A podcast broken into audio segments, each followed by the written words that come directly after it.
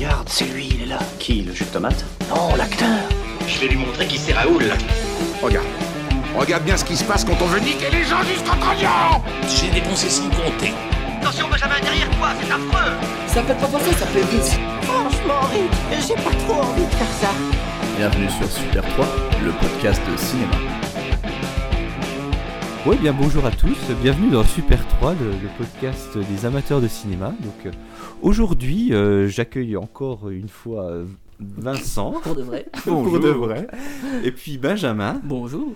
Alors, euh, pour cette session, nous allons étudier Nicolas Cage, euh, trois films de Nicolas Cage, un acteur qui, euh, bon, qui a fait, euh, comment dire, euh, les plus belles années d'Hollywood euh, durant les années 90, mais qui, euh, depuis les années 2010, est en plein passage à vide.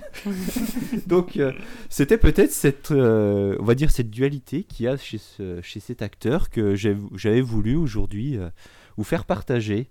Donc, euh, pour cette session d'aujourd'hui, nous allons étudier trois films. Donc, euh, Étudier, c'est le mot. ouais, étudier, ouais, parce que. Étudions.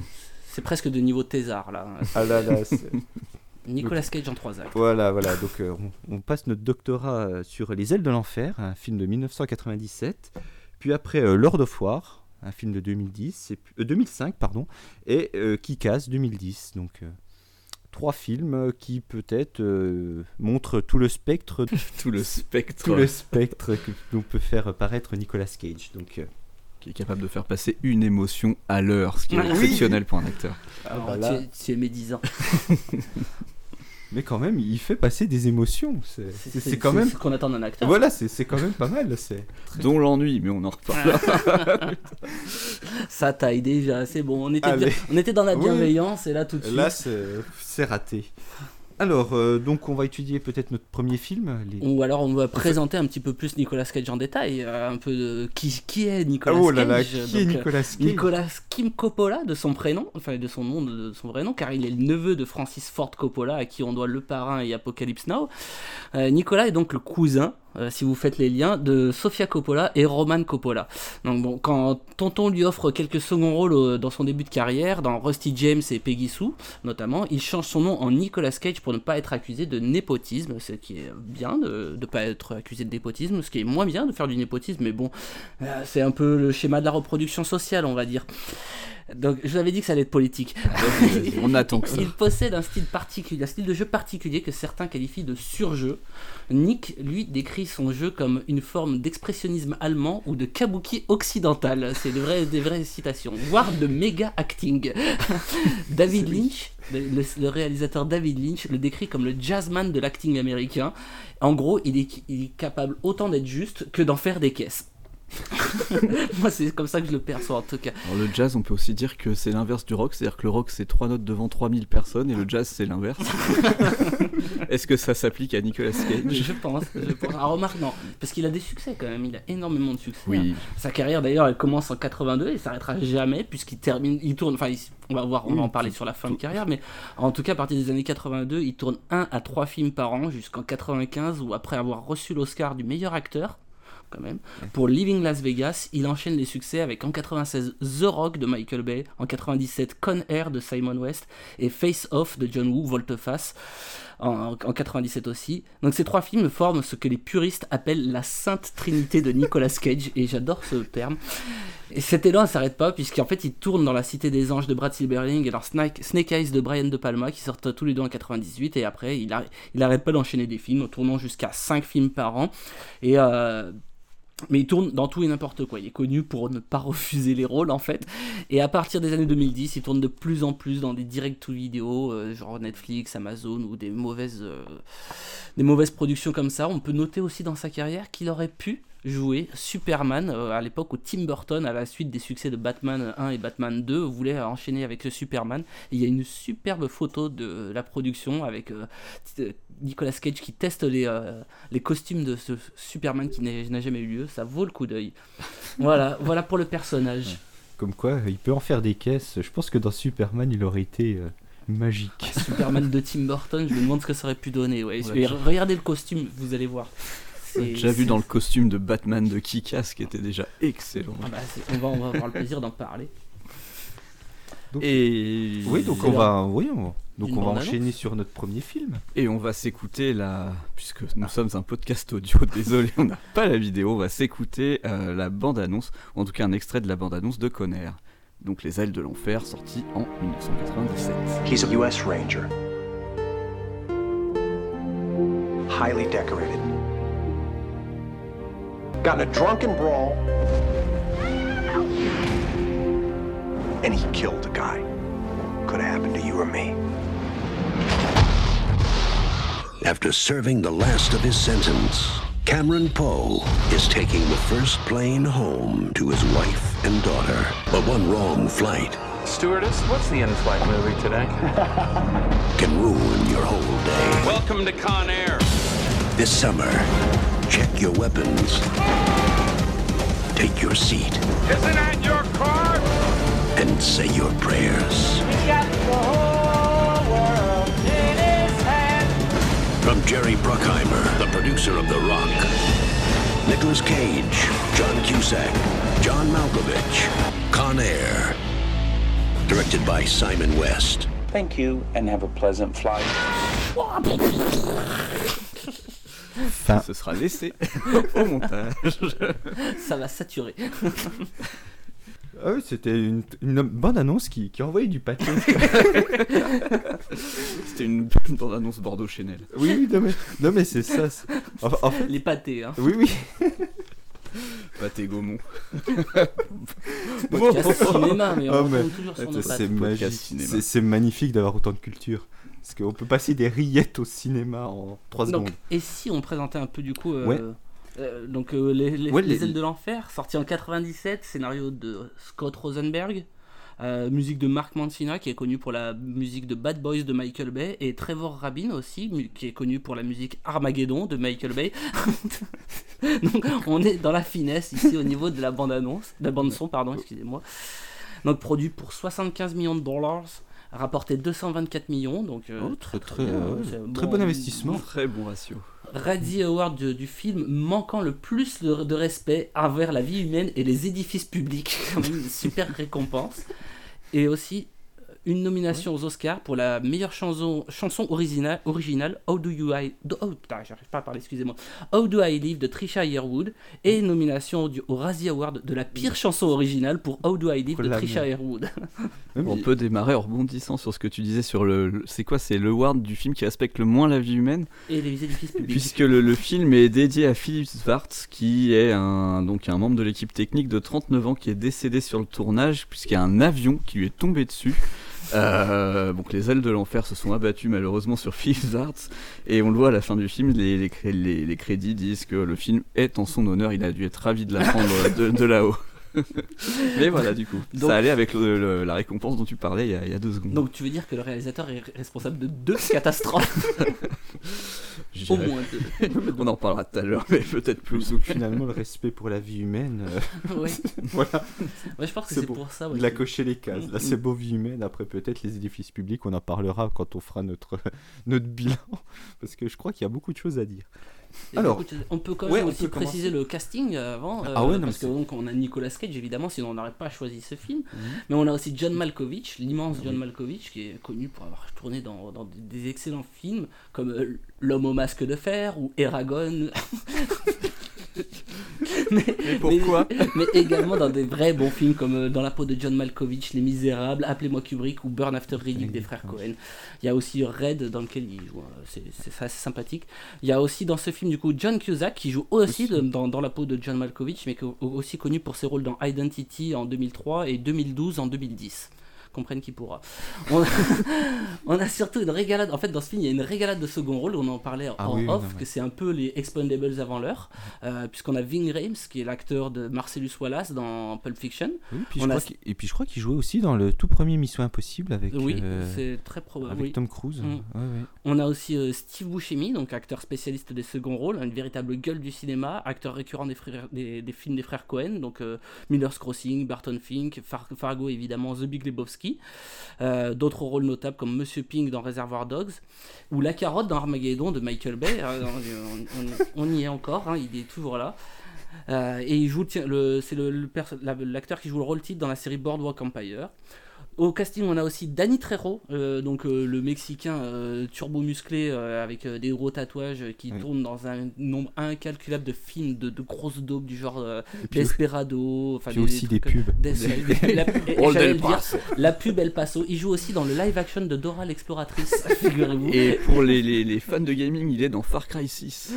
Voilà, donc un mec qui est partout, qui joue généralement des gens patibulaires. Mais On a- presque. et on arrête le podcast. On a aussi l'acteur qui joue Booba dans Forrest Gump et euh, l'humoriste Dave Chappelle aussi qui est, là, qui a improvisé beaucoup de ses répliques dans le film. Et plein d'autres aussi que vous aurez le plaisir de reconnaître au cours des films. Voilà. Et on n'a pas parlé de la production parce qu'on a, on a parlé un peu du reste, mais du coup c'est produit par Jerry Bruckheimer qui avait Mhm. produit, euh, on a dit Armageddon, euh, il en a fait partie, qui a produit Les Pirates des Caraïbes et qui a produit un film qui a rien à voir avec Les Ailes de l'Enfer parce qu'il a aussi produit Flashdance et tout un tas d'autres films. Et donc gros gros producteur Puis Jerry je, puis Bruckheimer. je crois les, es- les experts.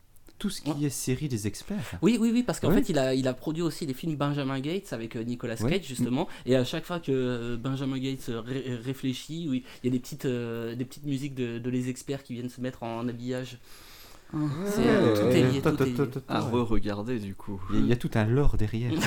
J'ai l'impression qu'entre. Une dernière chose avant qu'on parle du, du, du- Oui, du du synopsis. synopsis. euh, euh, le réalisateur Simon West, alors réalisateur insignifiant, il est connu pour avoir euh, tourné, réalisé Les Ailes de l'Enfer, mais aussi le- la première adaptation de Tomb Raider avec Angelina Jolie, Le Flingueur avec Jason Statham, Expendables 2 avec Jason Statham, ou encore Joker avec Jason Statham, et surtout, il est aussi le réalisateur du clip de Never Gonna Give You Up de Rick Astley. J'ai laissé un blanc pour tous nos auditeurs.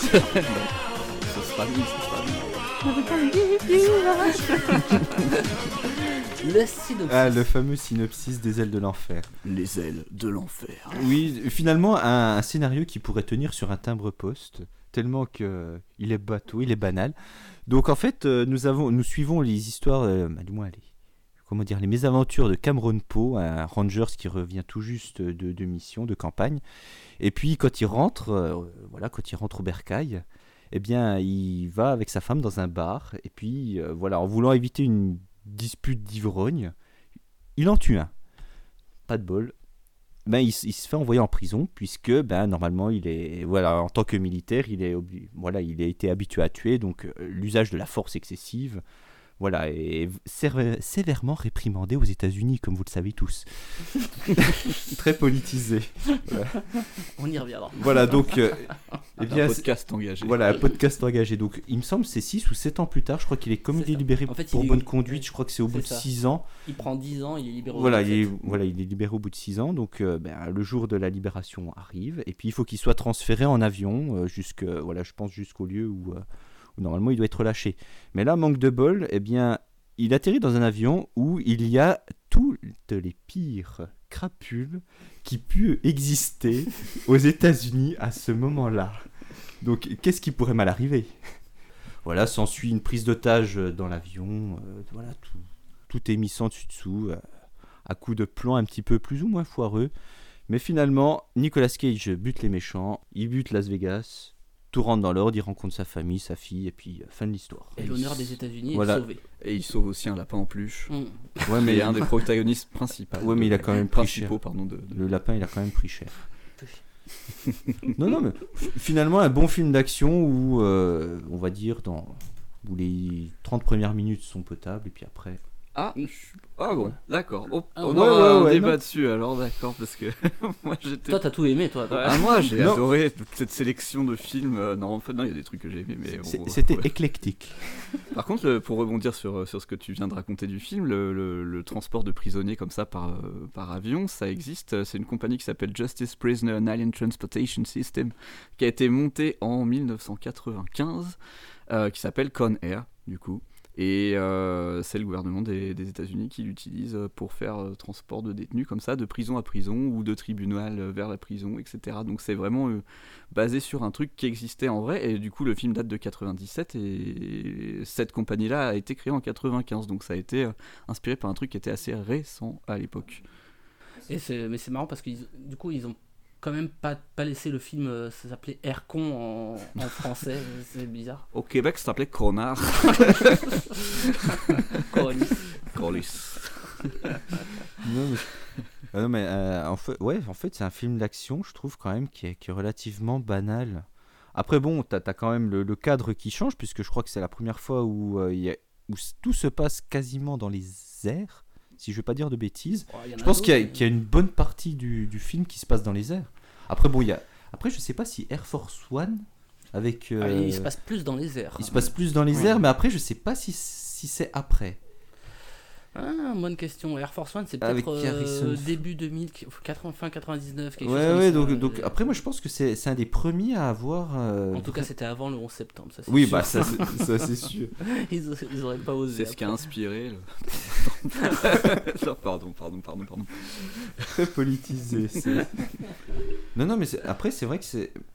Voilà, c'est c'est quand même un huis clos. euh, Un huis clos, oui.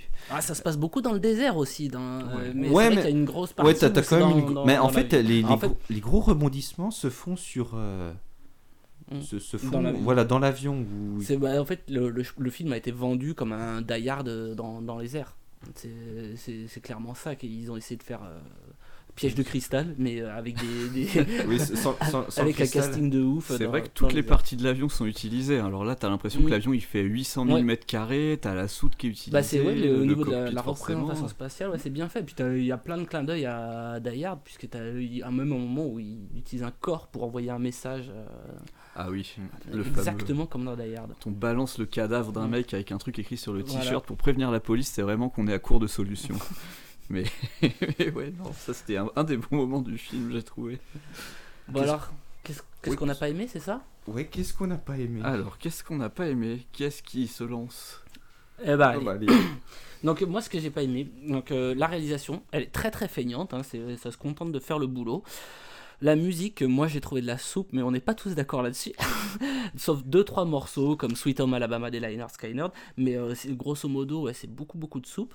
Euh, des bonnes spécialités moisies des années 90 aussi dans le film, des blagues racistes avec l'Indien qui n'est caractérisé que par le fait qu'il est indien et toutes les blagues portent sur le fait qu'il est indien, les blagues homophobes, transphobes et la représentation des personnes LGBTQ, le sexisme, le virilisme et j'en passe, donc les bonnes, euh, la bonne recette des années 90 quoi. Pour le jeu de Nick, de Nicolas, le- notre sujet du jour, euh, bah, je ne l'ai pas trouvé ouf dans ce film. Il joue en dessous de ce qu'on pourrait attendre. Il a un visage très sérieux, serré et sérieux, même quand il fait des blagues. On a juste un petit gémissement cri euh, comme celui peut les faire au début quand il apprend sa libération. Il fait Ah, Nicolas, je sais pas, c'était c'est assez marrant. Et la fameuse réplique euh, cu- cultissime Put the bunny back in the box avec le fameux lapin qui est un, un leitmotiv tout le long. Mais Le on, on est lapin, C'est une idée de Nicolas Cage d'ailleurs. ah ouais, bah ça m'étonne C'est lui qui a demandé à rajouter, euh, dans, dans les propos que tu citais tout à l'heure, des propos un peu marrants de Nicolas Cage, il a dit qu'il voulait rajouter une tension dramatique en ajoutant le petit lapin. Ah d'accord. Parce que euh, ça rajoutait le fait que sa fille soit loin de lui et qu'il fallait qu'il la revoie pour lui offrir le lapin en plus et c'était impossible. Mais en, Donc en- voilà. en plus, c'est complètement raté. Le truc, il traîne dans les égouts et tout, et à la fin, il lui tend un seg. c'est dégueulasse. Bon, bref. C'est son Bon. idée. C'est ça. En tout cas, dans le jeu, on n'est pas dans le jeu Oui, over non. the top auquel on pourrait s'attendre, comme dans Volteface euh, de, de la part de Nicolas Cage. Et en on peut dire son jeu, il est aussi inintéressant que son rôle. hein. C'est un militaire avec des valeurs, plein de médailles de, médailles de valeur, qui tue quelqu'un pendant un combat d'ivrogne, et refuse de plaider coupable et prend 10 ans, sort au bout de 7 parce que bonne conduite, reste dans sa cellule pendant les émeutes. Tu vois, c'est le gentil, bien droit, qui a les valeurs. Il aurait pu utiliser le trauma d'avoir tué quelqu'un pour nous raconter l'histoire de sa rédemption, ou bien nous raconter l'échec de sa réinsertion suite à l'incarcération, mais non. Le film choisit de nous raconter autre chose. Il nous dit que sa peine est injuste, donc euh, on l'a condamné à tort. On le prive de sa fille alors qu'il n'a fait que défendre son honneur. On nous dit que le système carcéral fonctionne si tu joues le jeu et que si tu restes fidèle aux valeurs de l'Amérique, en l'occurrence, je le rappelle, tuer des gens pour défendre son honneur et sauver les plus faibles, comme les diabétiques et les femmes. C'est ça le message du film quand même Oh non, on parle pas, c'est une de mes parties de tout à l'heure. de manière générale, de manière générale, c'est un film à l'américaine qui promeut les bonnes valeurs de l'Amérique, la guerre, l'honneur et les couilles bien remplies. Il y a vraiment beaucoup d'explosions. Si vous n'aimez pas les explosions, faites attention. Voilà. Moi, c'est ce que j'ai pas trop aimé dans le film. Ah, Au moins, c'est c'est très clair. Euh, J'enchaîne du coup. Ouais, vas-y, vas-y. Ah, moi, c'est un peu la même chose qui m'a pas plu. C'est le God Bless America partout, tout le temps. euh, t'as- dans sa prison, ça démarre avec la, la- Au départ, on a toute une partie où il est en prison, où euh, il attend de pouvoir revoir sa fille et sa, et sa femme. Et sur le mur de sa prison, ça m'a fait marrer parce qu'il a affiché un Jésus à côté il y a un gros truck américain. Et euh, après, il y a un gros plan sur sa gueule, complètement triste d'être là et tout. Tu fais, ah ouais, quand même. Mais comme il, comme respecte bien tout ça, il sort assez rapidement. Donc, ça, ouais, t'as le, Jésus en tôle. Et puis, pareil, quand, quand on parlait du pote diabétique, alors ça, c'est un autre truc du film. Il y, a, il y a deux histoires en parallèle. C'est ça qu'il faut bien comprendre. Deux histoires passionnantes. C'est-à-dire qu'il faut bon, éviter que l'avion euh, n'échappe aux, aux mains du FBI.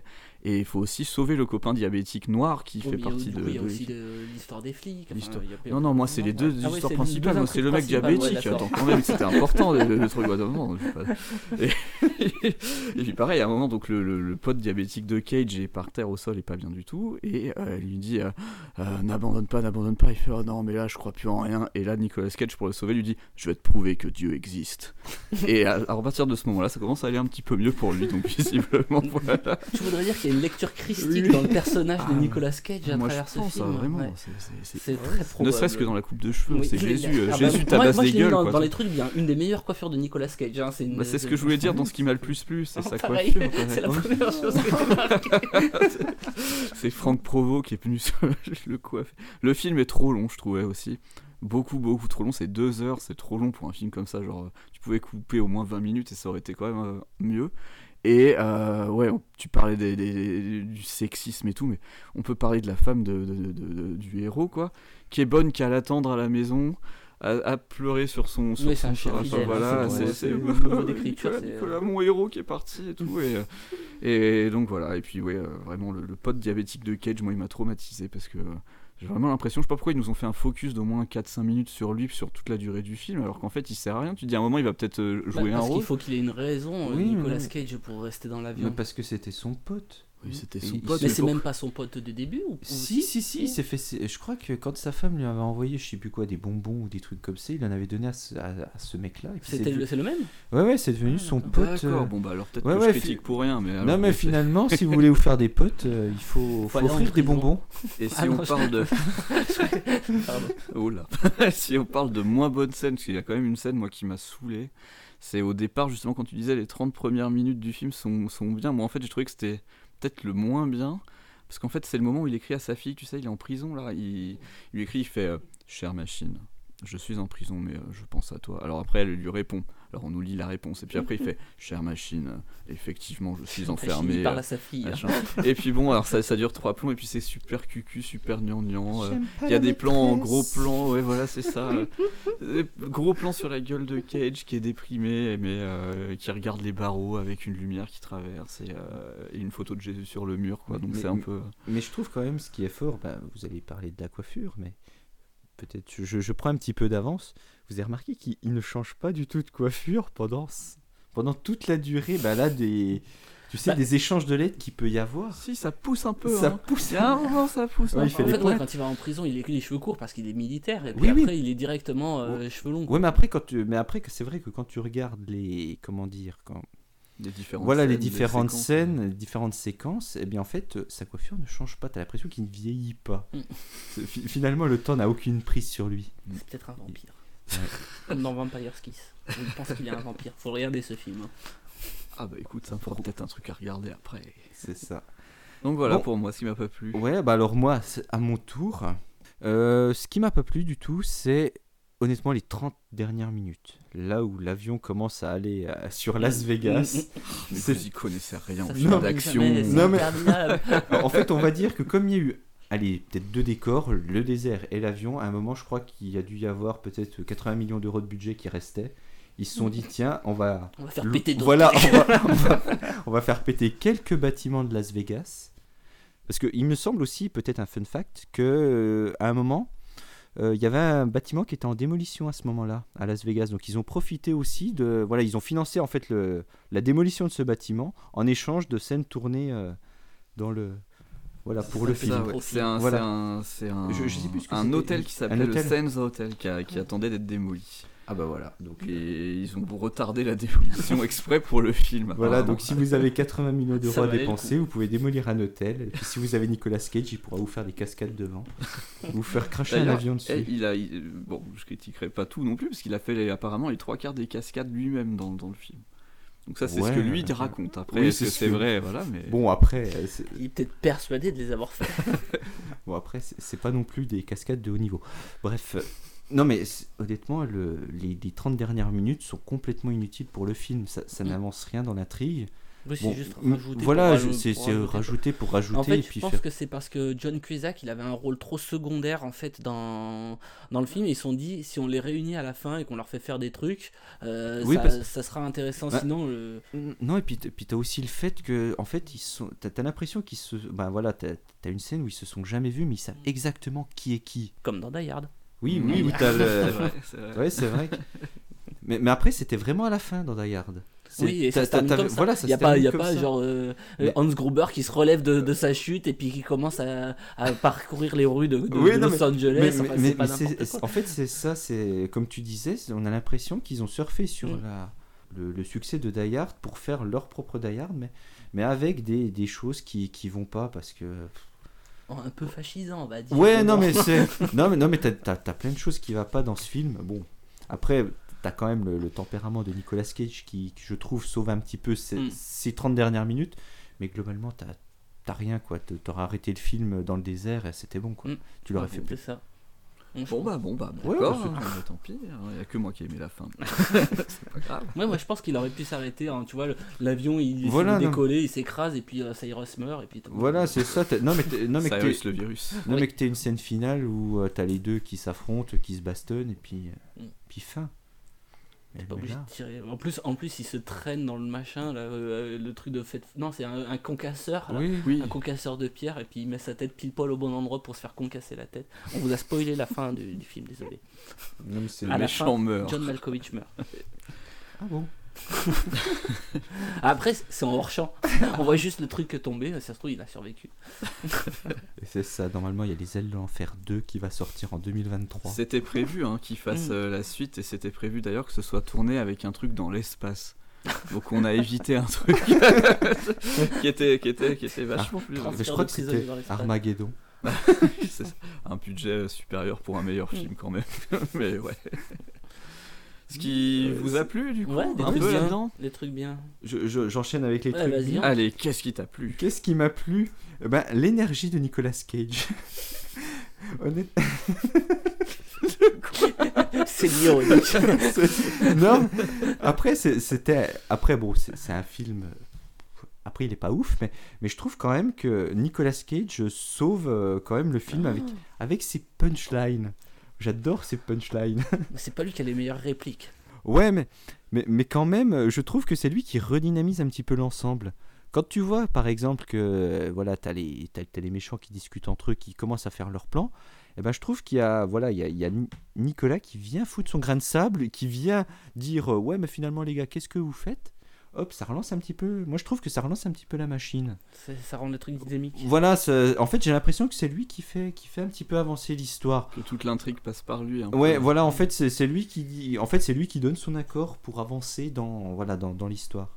Ah ouais. Puis, euh, puis aussi euh, l'idée du lapin. Après, je, je ne peux pas, je ne peux pas détester quelqu'un qui a cette, une idée aussi géniale que celle-ci. Ça résume bien. Voilà. Et toi, qu'est-ce que t'as aimé Euh, moi, ce que j'ai bien aimé, c'est la coupe de cheveux de Nicolas Ah. Cage. Qui, est, qui, est- qui, en tant qu'en chien chevelu, ça m'a fait plaisir. non, il y avait. euh, bah, moi, contrairement à vous, les 30 dernières. Alors, moi, j'adore quand c'est over the top. Genre, quand, quand ça explose dans tous les sens et que c'est de plus en plus et que c'est juste en faire pour en faire, moi, j'aime bien. Donc, euh, c'est parce que j'ai été élevé comme tous les dimanches midi à regarder. Euh, à regarder comment il s'appelait Chuck Norris Walker. Texas Ranger là donc du coup voilà et puis euh, ça, ça me plaisait de ouf. Les explosions. À la limite, moi, il n'y avait pas l'intrigue, je voyais tout péter. Pareil, le moment dans le désert où il y a tout qui explose, moi j'ai kiffé de ouf. Ah, mais sauf ouais. que t'as Donc- pas, donc, voilà. pas la scène finale dans le bar où tout le Ah, monde rigole. Ouais, mais j'aime bien, moi, euh, la fin à Las Vegas, tout ça. Enfin bon, bref, du coup, à ça, ça m'a plu parce que ça explose vraiment et c'est vraiment bien. Moi, je trouve que c'est bien fait, ça pète, c'est crédible, même si c'est le bordel, j'aime bien. Il y a John Malkovich qui est, qui est génial, je trouve, dans le film. Pareil, moi, je trouve pas que ce soit Nicolas Cage qui qui fasse que le film soit ouf. Je suis plus pro John Je suis Malkovich. entièrement d'accord avec toi. Mais euh, pareil, c'est lui, il a des punchlines de ouf. euh, il- Mais en plus, il fait le regard taré tellement bien, lui. C'est un truc de malade, quoi. Et Mm. euh, ça, j'ai vraiment bien aimé. Et qu'est-ce que j'ai mis? Ouais, c'est un peu second degré comme film aussi, donc ça sauve un peu le film aussi. Il y a des blagues, il y a, comme tu dis, des punchlines, des trucs, c'est assez drôle. Mais moi, le coup du lapin, je trouve ça drôle quand même. quand il lui offre à la fin, tu sais, il, il a, il a galéré pendant tout le film pour sauver la pluche qu'il avait achetée en prison.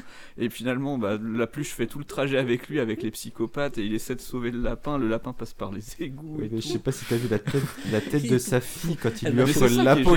eh, Elle va choper la gale. Au départ, il offre ça à sa fille. Il arrive, il est ensanglanté. Là, sa fille le regarde parce qu'elle l'a jamais vu, sa fille. Oui, en c'est la plus. première fois qu'elle le voit. Et là, du coup, c'est le premier contact qu'elle a avec Il son père. C'est un doudou qui avec pue un- les égouts. En Marcel, plein de sueur. Moi, ça, j'ai trouvé ça drôle. Et puis, euh, la meilleure scène, du coup, bah, pour moi, bah, c'était la scène de baston dans le désert avec l'armée qui débarque, les explosions, tout qui explose à Mm. Las Vegas. Et, Mm. Et les répliques de John Malkovich. Ça résume tout pour moi. Voilà. Bah, bah, moi je, euh, je rejoins un peu ce que, ce que tu as dit, j'ai pas de scène particulière euh, euh, que, que je préfère ou quoi.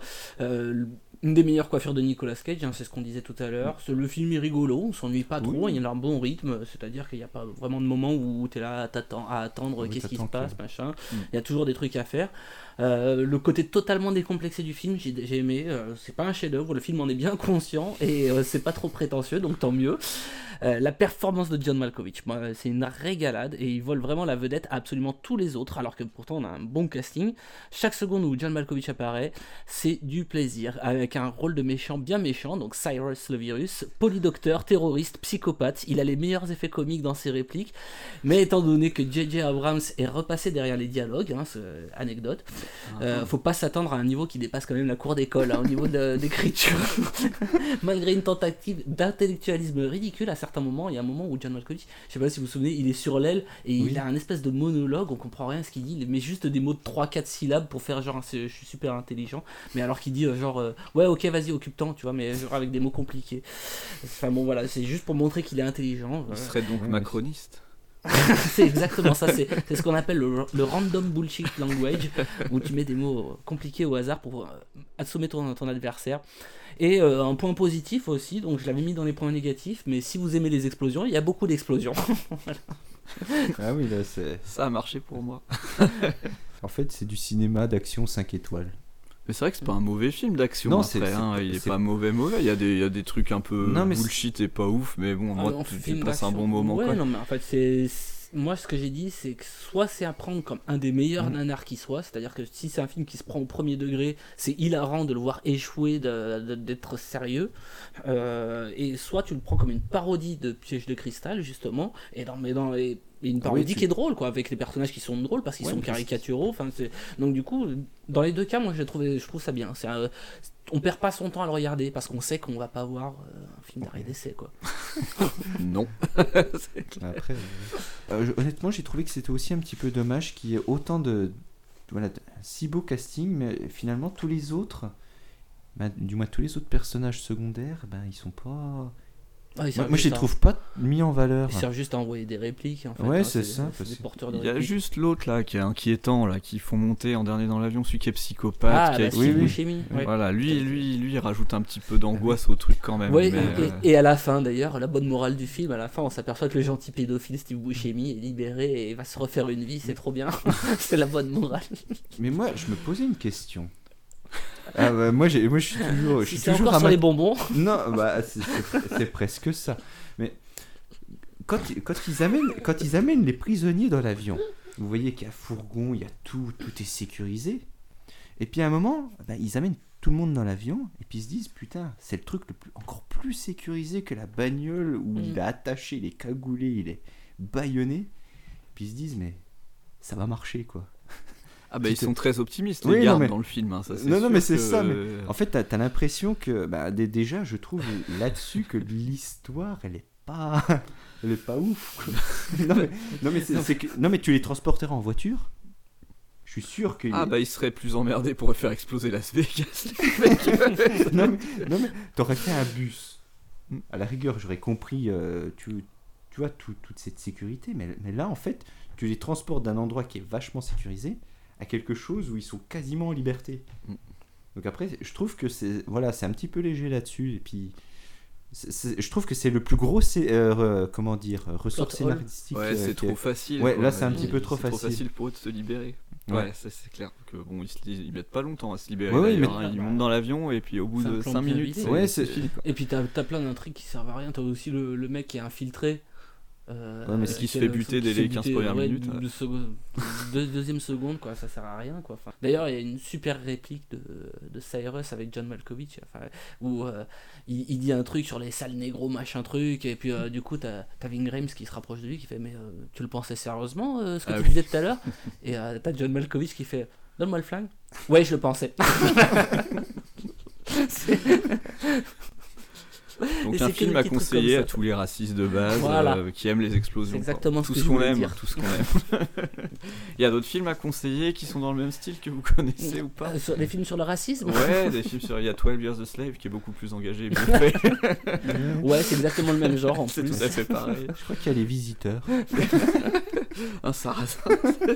Non, mais il y a vraiment bah, il y a les, euh, les, les Die Hard. Oui, il y a les. euh, Il y a. il y a peut-être- L'arme fatale, peut-être. Ouais. Il y a beaucoup oui, de références à. Bah, à- euh, comment ça s'appelle Le silence des agneaux. Euh, Enfin, non, Oui, dans les bah, criminels, parce que le Cyrus le virus, il est très Ah. inspiré de Hannibal, et même Steve Buscemi, euh, ouais. là, qui, qui, Ah bah, vient directement avec le masque de Hannibal Lecter quand il, est, il apparaît. Donc il y, a, il y a des petites références comme ça. C'est pas le même niveau. Ouais, non, c'est pas du tout le même niveau. Et puis après, bon, on, on a l'impression que c'est c'est un film. euh, voilà, ils ont tenté de, de faire euh, un film et puis après ça, je pense pas. C'est bizarre que ça ait pas marché tant que ça. Ah si, quand Mais- même. Mais, euh, qu'il n'ait pas fait une suite. Euh, bah, la suite, apparemment, je crois que c'est justement, il voulait faire Oui, il le voulait truc faire dans une l'espace, suite, et en fait, quand il a proposé le projet, on lui a dit ouais, mais non. euh, Non. Et du coup, c'est pour ça qu'il n'y a jamais eu de deux en fait. Mais Mais après, c'est vrai qu'envoyer des criminels dans l'espace. Je sais pas comment il se serait démar- Ça s'appelle démerdé. Fortress et c'est avec Christophe Lambert. Oh, putain, et c'est une belle daube. Eh ben, c'est peut-être fait par le même réal, t'as vérifié, c'est peut-être non, je crois que c'est un autre. Je sais pas, j'ai pas vérifié, c'est vrai.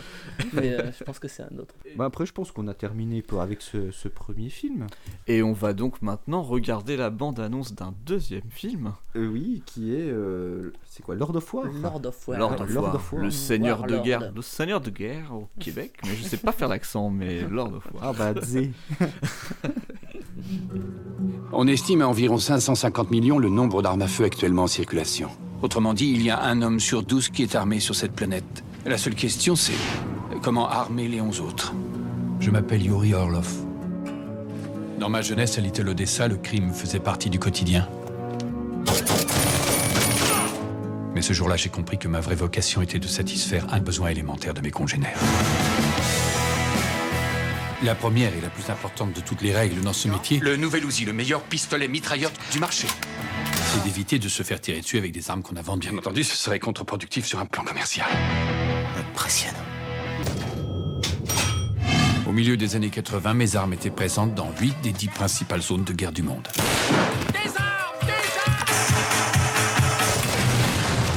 Vous êtes dans l'humanitaire? Oh, bien sûr. J'étais devenu le plus grand marchand de mort de la planète. Chacun à notre façon, on avait conquis le monde. J'allais vous dire d'aller en enfer, mais je crois que vous y êtes déjà. Dès qu'on sera parti, ils vont massacrer tous ces gens Alors, eh bien, on reprend après cette, euh, cette formidable bande-annonce qui, qui est tout aussi intéressante que la première. Quel lancement. Euh, oui.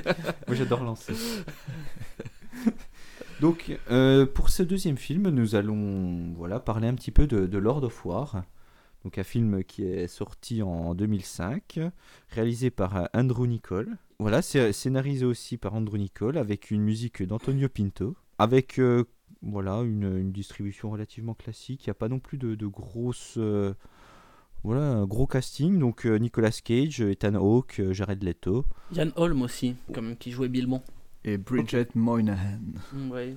Mais oui, il y a Ouais, Bilbo je- le Hobbit euh, dans ce film, c'est ça qui est. qui- Après, voilà, c'est c'est un casting un petit peu plus faible que, que le premier, mais le film est tout autant intéressant. Bah, Moi, il je plus parce qu'il y a moins de personnages, mais il est pas moins bien le film, ça. Ah, c'est- moi, carrément mieux. C'est un vrai... Ça, c'est un vrai film quand même, moi je trouve. Après, Vincent, il a détesté parce qu'il aime les armes, mais. euh, Oui, mais c'est ça, moi je trouve scandaleux qu'on critique la. Enfin, enfin, bref, on en parlera tout à l'heure, parce que là je, je Ouais. fulmine. Es-tu es un représentant de la NRA c'est ça, euh, National Republic of. euh, Non, Arms. Rifle, Rifle Association. Là, tu vois, j'en fais Rifle, partie. National Rifle. La, la National Rifle. Mm. J'ai vu dans la, dans la liste des producteurs, il y avait quand même euh, Chris Roberts, euh, dans- euh, qui est un producteur en fait de créateur de jeux vidéo, puisqu'on lui doit les- la série des jeux vidéo Wing Commander, et plus récemment euh, le, le, le jeu Star Citizen, euh, qui est assez connu. Voilà. Donc c'est marrant de voir ce film, ce, ce réalisateur, ce, enfin, ce producteur de jeux vidéo dans, dans un une production cinématographique. Donc c'est le film qui est réalisé par, tu disais, Andrew Nicole, qui est le scénariste euh, de tous les films qu'il a réalisés d'ailleurs. Il a Mhm. tous les films qu'il a réalisés, c'est lui qui a fait le scénario et il a fait aussi le scénario de, euh, de Truman Show et euh, de euh, Le Terminal de Steven Spielberg. Donc ça c'est Deux deux, très bons deux très films, bons films ouais, Mhm. qu'il a scénarisés. Avec notamment Catherine Zeta-Jones dans le terminal, comme il faut le préciser. Ah. Il n'y a, a pas aussi Tom Hanks? Oui, ouais, accessoirement, Accessoirement, c'est le rôle titre. Ah, ouais, ouais. Il est super aussi, euh, Terminal d'ailleurs. Ah, ouais, Et tu parlais de la musique, tu disais qu'elle a été faite par. euh, Oh, je- je me souviens. Enfin, dans tous les cas, il n'y a Ouais. pas que de la musique originale parce qu'il y a aussi Voilà, des. Des- des-. C'est Antonio Pinto. Voilà, je, je- je cherchais dans mes notes. Alors, euh, j'avais fait des recherches sur lui. Alors, il a fait des musiques euh, pour des films que perso je connaissais pas du tout. C'est vraiment des, des petits films, quoi. Et par contre, dans ce film-là, il y a une super bande son. Il y a Portishead, il y a Buffalo Springfield, il y a du David Bowie, il y a Eric Clapton. Que d'ailleurs, la chanson c'est Cocaine. Donc ça, ça tombe pile au bon moment. C'est placé pile au bon moment dans le film. Il y a du euh, Jeff Buckley, Louis Armstrong, et il y a même euh, le lac des signes de Tchaïkovski dedans. c'est assez éclectique au niveau de. Bo- bonne bande-son. Après, on en, on en reparlera au moment. Euh, pour le, le film en lui-même, euh, c'est un budget euh, assez honorable de 50 millions. mm, Des recettes respectables mais pas top, 72 millions. Donc il est bien revenu sur ses frais. Mais bon, il n'a pas fait énormément de profit. Donc euh, il n'a pas été. euh, il n'a pas eu le succès qu'il méritait, moi je trouve pas personnellement. C'est un- moi je trouve que c'est un très bon film. Le réalisateur, quant à lui, c'est un cinéma un peu engagé, puisque comme tu l'as dit, il a scénarisé euh, Truman Show et euh, Le Terminal. Bon, ça c'est pas ses films les plus engagés, mais il a réalisé aussi notamment Bienvenue à Gattaca avec euh, Ethan Hawke encore, euh, Jude Law et Uma Thurman. Et euh, Time Out aussi, qui est très sympathique avec Justin Timberlake, Olivia Wilde ou Cillian Murphy. Et euh, Amanda Seyfried. C'est Oui, paye en. celui-là, oui, où la Ouais, en c'est le ça, temps. c'est hein, le temps, ça. le temps de vie, c'est Ouais. bien vu. Ah, Voilà, donc un zéro. cinéma assez engagé, parsemé de un cinéma, cinéma engagé, parsemé de messages anticapitalistes, enrobé dans un emballage de blockbuster, je trouve. C'est euh, moi j'ai- j'aime bien. Mhm. Mais après, moi je l'ai trou- moi, je l'ai- moi, je l'ai trouvé filmé comme, dans un, comme un documentaire. Mhm. Étrange. Mhm. Alors, Vincent bouillonne. Non, que ça non, serait Ah, c'est à moi de faire le synopsis, non Allez, pas- à on va de faire le synopsis de Lord of À War. part s'il y en avait d'autres qui avaient encore Ah, des choses non. à rajouter. De... Pas, Donc, du le- tout, pas, du- pas du tout, je vous laisse. Moi j'ai beaucoup parlé pour les ailes de l'enfer. je me suis bien éclaté. Donc le synopsis, euh, ça parle d'un d'un vendeur d'armes, hein, clairement, en fait, euh, qui est euh, fils de- d'émigrés euh, de République soviétique après la chute du mur. En fait, ils, en fait, ils sont immigrés aux États-Unis et ils voient la chute du mur de là-bas. Et donc ça se passe pendant cette période de- des années 80, fin 80 jusqu'au début des années 2000, en fait. Euh, ça parle de euh, Nicolas Cage, qui est un vendeur d'armes et qui euh, n'a aucune moralité et vendrait père et mère pour vendre des armes et se faire du profit, en fait. Et c'est c'est très engagé parce que ça dénonce, tu vois, la guerre, la- le profit, le néolibéralisme et toutes ces dérives. Donc voilà, c'est c'est ça le synopsis. Après, on le suit, lui et ses, péri- enfin, et ses péripéties avec euh, son frère Jared Leto qui jouera le bourracho tout au long du film. D'armes, adoré armes. Enfin, ça, t'as résumé le film. hein. Ouais, bah, c'est à peu près ça. euh, Vendre des armes pour euh, au plus offrant. Et puis après, finalement, ben, il s'est rendu compte que ben, si c'était pas lui qui le faisait, c'était un autre. Donc en fait, c'est- c'est un monde qui. Après, c'est pour ça que j'ai dit que c'était un... filmé presque comme un documentaire, parce qu'après, tu te rends compte que ben, finalement, si c'était pas lui qui l'avait fait, qui, tu vois, qui s'était positionné dans ce créneau-là, ben, ça aurait été un autre. Donc euh, finalement, tu as aussi un petit peu ce côté loi du plus fort euh, qui. Non mais moi c'est vrai que je dis que j'ai pas aimé mais il y a quand même un côté intéressant hein. c'est Ouais, pas, bien, pas hein. inintéressant mais par contre il y a plein de trucs qui m'ont qui m'ont fait tiquer mais Au le, côté. Euh, Oui. oui oui oui. Bah après le, le- je trouve que l'analyse est quand même vachement euh, sur la surface quoi. Il- on te parle de trafic d'armes bon euh, d'accord ok on sait que c'est pas bien Après, une fois que tu sais que c'est pas bien et qu'on vend euh, des armes pour que les mecs se foutent tous sur la tronche dans les pays du tiers-monde, t'as as fait tout le film. Et moi, je trouve que ça manque un, peu de. que tu as raté. Ouais, mais le sous-texte, euh, pareil, il est pas très finaux, quoi. Bon, après, on en... je, je dirai tout à l'heure. Il, y a des côtés intéressants parce que ça montre bien le cynisme de, du, système. Ah, le mais, cynique, c'est le terme. Hein, mais moi, j'ai trouvé que c'était, bref, un peu simpliste, mais j'en parlerai après. Je, vous laisse démarrer. On commence par quoi Par du bien ou du mauvais On avait dit du mauvais d'abord Allez. Allez. Donc euh, vas-y, Alric. Hein. Alors, euh, bah, moi, ce que, ce que la scène que j'ai pas du tout aimé, c'est la scène lorsque bah, le frère euh, de, de, Nicolas Cage se fait abattre. Hmm. Voilà. C'est la fin du film. voilà, c'est la, fin du film. C'est la fin du film. Parce ah, que c'est 10 minutes avant, la fin, 20 minutes. Ouais, non, mais... Non, mais après, c'est important ce qui se passe. Après. Ouais, après moi, je, je trouve que ben, après, ça montre juste une chose, et puis, comme tu disais, c'est un discours un petit peu gnangnan. Mais, mais je trouve que, voilà, après, euh, tu as l'impression que bah, tous, les, tous les gangsters, ben, ils ont besoin de, voilà, qu'un membre de leur famille meure pour euh, finalement euh, comprendre que bah, ils sont méchants, que sans eux, ça tournerait pas.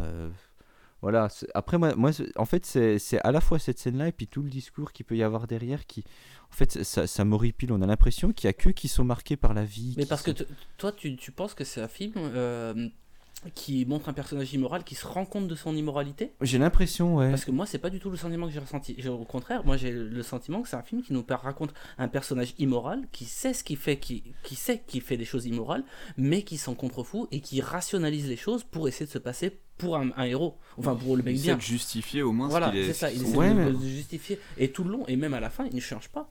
Et la, la morale du film, au contraire, ça fait. Bon, on en, oui, on en parce que. On en reparle. Après, moi, après moi, c'est comme ça. Moi, je, moi, j'ai regardé vraiment très premier degré. Après, j'ai, j'ai pas non plus voulu regarder aussi ce qu'il pouvait y avoir derrière. Mais, mais c'est, c'est comme ça que j'ai ressenti le personnage de, Nicolas Cage. C'est, voilà, c'est un trafiquant, moi, je trouve lambda, qui, qui finalement la vie l'a un petit peu marqué. Et puis, euh, bah, si c'était pas lui qui, voilà, il, était obligé de, finalement de, d'être trafiquant d'armes pour euh, voilà pour subvenir à ses besoins donc euh, pour donner une raison à voilà moi, moi je pense aussi. voilà j'existe je fais un truc je sors un peu du trou rara où je suis depuis ma naissance c'est ça et puis si c'est pas moi qui le fais de toute façon ce sera mon voisin qui le fera. Donc euh, voilà moi c'est comme ça que voilà c'est comme ça que j'ai vu les choses. mais, justement je pense que c'est dénonciation de, de, de ce truc là comme c'est pour, pour, dire que justement c'est pas un argument en fait je pense. Moi, moi je l'ai compris comme ça ah bah après c'est sûr que tu vois qu'il est cynique à mort, tu vois que dans tous les cas il sait qu'il fait de la merde mais il te dit que non, que c'est normal et que c'est bien, si c'était pas lui ce serait quelqu'un d'autre et tout. Ça a du coup le, le, point de vue du, héros là-dessus, euh, c'est vrai qu'il justifie ce qu'il fait en disant ouais bah, si c'est pas moi ce sera quand même la merde et puis, euh, et puis voilà.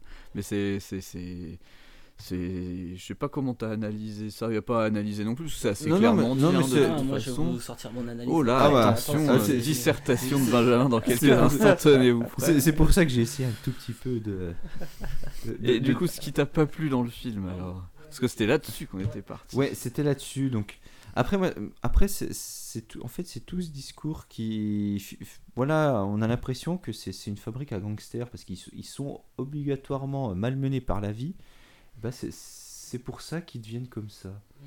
Moi, je voilà. Je pense que c'est l'origine sociale du mec qui fait que et du coup ouais, c'est un peu trop facile. Mais en fait, euh. ouais, j'ai l'impression, voilà, on l'a présenté comme euh, comme étant immigrant. Donc, euh, bah, il est obligé, voilà, de suivre ce truc-là en disant, ouais, je suis un petit peu débrouillard. Bah, finalement, le, voilà, les armes, c'est un marché porteur. Donc, je me dis, si je me positionne pas maintenant, bah, si je saisis pas ma chance, ben voilà, je pourrais pas. Mhm. Voilà, et puis après, bon bah. On sent que Benjamin il est pas d'accord. Pas de bol, son frère. pas, mais il se mord la langue. Non, non, j'ai pas la même lecture du tout, c'est marrant. Ah, mais ouais, c'est intéressant. Et autre chose qui t'a pas plu Non, euh, non, non, juste là-dessus, c'est. En fait, euh, voilà, la, la, mort de son frère, je trouve que c'était le, le point d'orgue de voilà, de tout ce qu'il pouvait y avoir derrière. Ça, ça, ah, J'ai mis l'inverse, c'était une de mes scènes préférées, mais j'aurais l'occasion d'en parler. Oh Non mais c'est... Tu peux nous parler de ce que t'as pas aimé, du coup Ah, je peux parler de ce que j'ai pas aimé. Alors, plusieurs trucs, mais moi, je vais moins parler d'histoire et tout. Moi, moi ce qui m'a gêné déjà là-dedans, c'est la voix off qui est là en mm. permanence. Et en fait, pour moi, un bon film, il a pas besoin d'une voix off pour raconter ce qui se passe. Là, t'as la voix la off qui est en permanence en train de dire il fait ça, il pense ça, je pense que, nan, nan, nan. Alors, ok, ça rajoute au truc où on comprend tout ce qu'il pense, c'est- bien et tout. Mais je trouve qu'elle est trop là. Et là, du début jusqu'à la fin, il y a un moment où il est plus, je me suis dit, ah ça y est, ils l'ont enlevé, puis alors revient, ça m'a un peu gêné. C'est marrant parce que moi je l'ai noté aussi dans les trucs mauvais, le fait que ça, enfin mauvais, pas le truc qui peut être rebutant en fait, le fait d'avoir un narrateur, mais au contraire, moi je trouve qu'il il apporte quelque chose parce qu'à chaque fois le narrateur il va te enfin donc euh, Nicolas Cage qui s'adresse directement au, au- per- au per- au personnage à la enfin il, parle à la caméra directement. Et euh, en fait il va constamment essayer de présenter les choses tu vois il va faire un truc immoral. Par exemple le moment où il dit qu'il trompe sa femme mais en même temps elle machin truc machin truc euh, elle est bien contente de sa situation truc plus tu vois. Et à chaque fois en fait il montre qu'il fait des trucs détestables et le narrateur est là pour essayer de dire mais non mais là vous avez peut-être l'impression que c'est détestable mais en fait c'est pas détestable. Et en fait tu vois c'est- il essaie de s'auto-persuader je trouvais que, Que- ça rajoutait de la profondeur dans le personnage Ouais, mais- et de, de la dualité en fait sur le fait qu'il est il nie en fait la, la réalité Non, et qu'il est justement dans, dans, dans cette optique non euh, ce que je fais euh, euh, c'est bien parce qu'il le faut non mais t'as raison. Moi je trouve que ça me ça me gonfle parce que c'est c'est- je trouve que c'est trop facile. Mm. Et t'as je sais pas si t'as besoin de faire parler ton personnage et qu'on comprenne un truc sur lui, tu crées des situations où il va où on va s'en rendre compte quoi. Et là c'est trop c'est trop trop trop. J'arrive pas à le dire autrement. Il, il parle c'est trop. pas, c'est va- pas, c'est pas assez subtil Mais ouais, voilà, c'est vraiment je pense ça, donc c'est comme ça. Et bon, après, il y a des moments où elle est bien. Je dis pas que c'est nul tout nul. C'est juste que. non mais Oui, de mettre de l'eau dans c'est- ton vin mais c'est- assume Non, assume c'est c'est- de la merde c'est tout Oui, non, mais c'est pas ça, mais c'est qu'il parle trop. vrai. Voilà, il y avait ça. Euh, Il y a la place de la seule actrice euh, féminine Ouais. dans le film. C'est- euh, pff, Elle est amoureuse. Alors, ouais. Il y a Nicolas Cage qui est amoureux depuis toujours d'une mannequin, donc c'est c'est- Mm. c'est ce qu'on nous raconte C'est dans le film. super mal ça Donc euh, il est là, oh là là, oh là là, j'aimerais vraiment être avec elle, etc. Donc à un moment où il arrive à avoir un peu d'argent, il loue un hôtel euh, où il Mhm. vire tous les clients en disant il y a que moi dans l'hôtel. Elle, elle y est aussi euh, cette journée-là. Et du coup, euh, du coup voilà, il y a Oh, 100% bah, de chance qu'elle tombe amoureuse de moi parce que je vais lui parler et, du coup voilà. Et puis je vais louer un hôtel. Et donc ils se mettent ensemble comme ça en, en un claquement de doigts et puis euh, moi je trouve ça encore une fois trop facile quoi. Mais Elle- justement, justement, le là, les images nous montrent, euh, enfin, on on nous montre l'argent achète tout, alors qu'en vrai, euh, et le personnage appuie sur le fait qu'avec l'argent on peut Oui, acheter tout, alors qu'en vrai, au final, bah, on voit que bah, leur relation elle se détériore et que non, on peut pas tout acheter. Ouais, mais pareil, je trouve que la rencontre est euh, hyper fausse, hyper Ah, cliché. et du c'est coup, fait- pour c'est- moi, ça, pour moi, ça marche C'est pas. pas Faudrait une vraie histoire d'amour. Ouais, mais il aurait fallu qu'il y ait plus de dialogue, plus de trucs. Je sais pas, il y a des trucs qui me manquent en fait dans ce film pour qu'il me plaise. Il y a, il y a des, des bonnes idées. Et je terminerai sur un truc.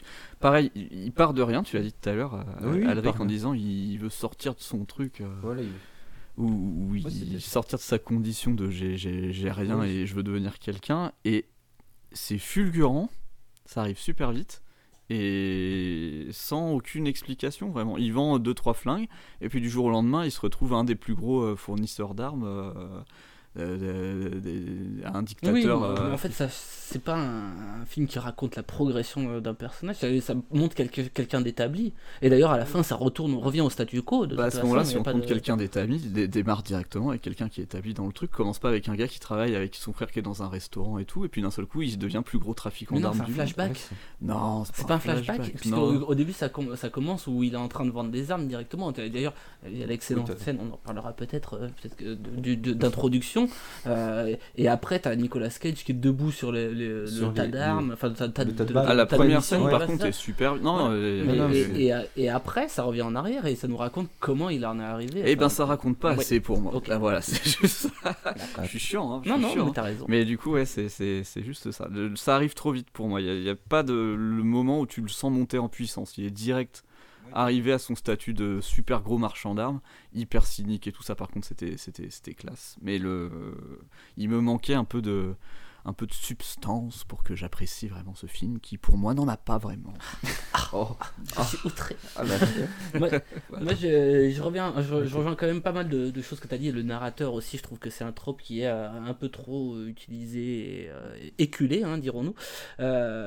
J'ai quand même un petit problème avec la musique, j'en parlerai, mais j'en parlerai dans ce qui est bien quand même, parce que j'ai trouvé que la musique était bien et du coup je voulais dire, mais il y a quand même un petit problème dont je parlerai. En fait, c'est le fait que, bah, je vais en parler tout de suite. Du coup, en fait, c'est qu'il utilise beaucoup de morceaux qui sont euh, très connus et euh, c'est un problème qu'on verra peut-être dans l'autre film après et qui ont une personnalité en fait en dehors du film. C'est-à-dire que quand tu écoutes la musique que tu as citée, jamais tu te dis tiens, c'est la musique de Lord of War. Tu dis non, c'est machin truc, c'est non, c'est telle, telle chanson par tel artiste. Le film ne s'approprie pas les chansons à proprement parler en fait. Il n'arrive pas à avoir euh, euh, cette emprise en fait où vraiment tu te dis bah tiens ça c'est la musique qu'on a entendue dans tel film. Non, c'est une musique qu'on a déjà entendue à la radio 15 fois. Tu vois, c'est peut-être un petit peu ça qui est dommage. Bon après super choix de musique hein, tout le long. Il hein, n'y a pas de problème avec ça malgré tout. Et on peut reprocher aussi au film qu'il offre donc une vision très cynique donc on le disait, mais surtout sans alternative. Un, genre de fatalisme face à l'inéluctable hégémonie du grand capital. Euh, une critique qui a été peut-être intégrée par le, réalisateur, puisque dans le film Time Out, au contraire, il va montrer un personnage qui va trouver une solution à, un échappatoire. Là où justement, moi j'ai l'impression qu'on a non pas une trajectoire en cloche comme dans la plupart des, films qui racontent l'histoire d'un gars, on a une trajectoire qui est linéaire en fait où tout le long euh, bah, en fait il, il reste il reste identique à lui-même, ça reste un connard tout le long en fait, un, connard cynique. Donc bon, euh, le narrateur, je disais, et les personnages féminins aussi, pareil. Euh, il y a un personnage féminin qui est écrit très, très superficiellement. C'est la maman au foyer qui pleure et qui a pas de personnalité du tout. Alors qu'elle aurait pu, hein, genre c'est une mannequin connue, tout mm. ça, elle aurait pu un peu. Euh, quand même mieux écrit que dans le film précédent. Ah oui, oui bah, c'est écrit déjà. c'est l'autre film, c'était pas vraiment. pas ça, hein, mais, mais sinon, ce qu'on a aimé alors? Allez, ce qu'on a aimé, on va être positif. Alors là, c'est une bonne question parce que. J'ai rien aimé. T'as pas aimé, c'est vrai Ah bah moi j'ai pas du tout aimé. Ah T'as pas aimé non plus Non, j'ai ah, pas aimé. Je suis tout seul. Bah oui, Alors, et je vais défendre après une corps et et j'ai prévu une dissertation de 20 pages. C'est de la merde. non mais après c'est après c'est pas un mauvais film mais j'ai pas aimé.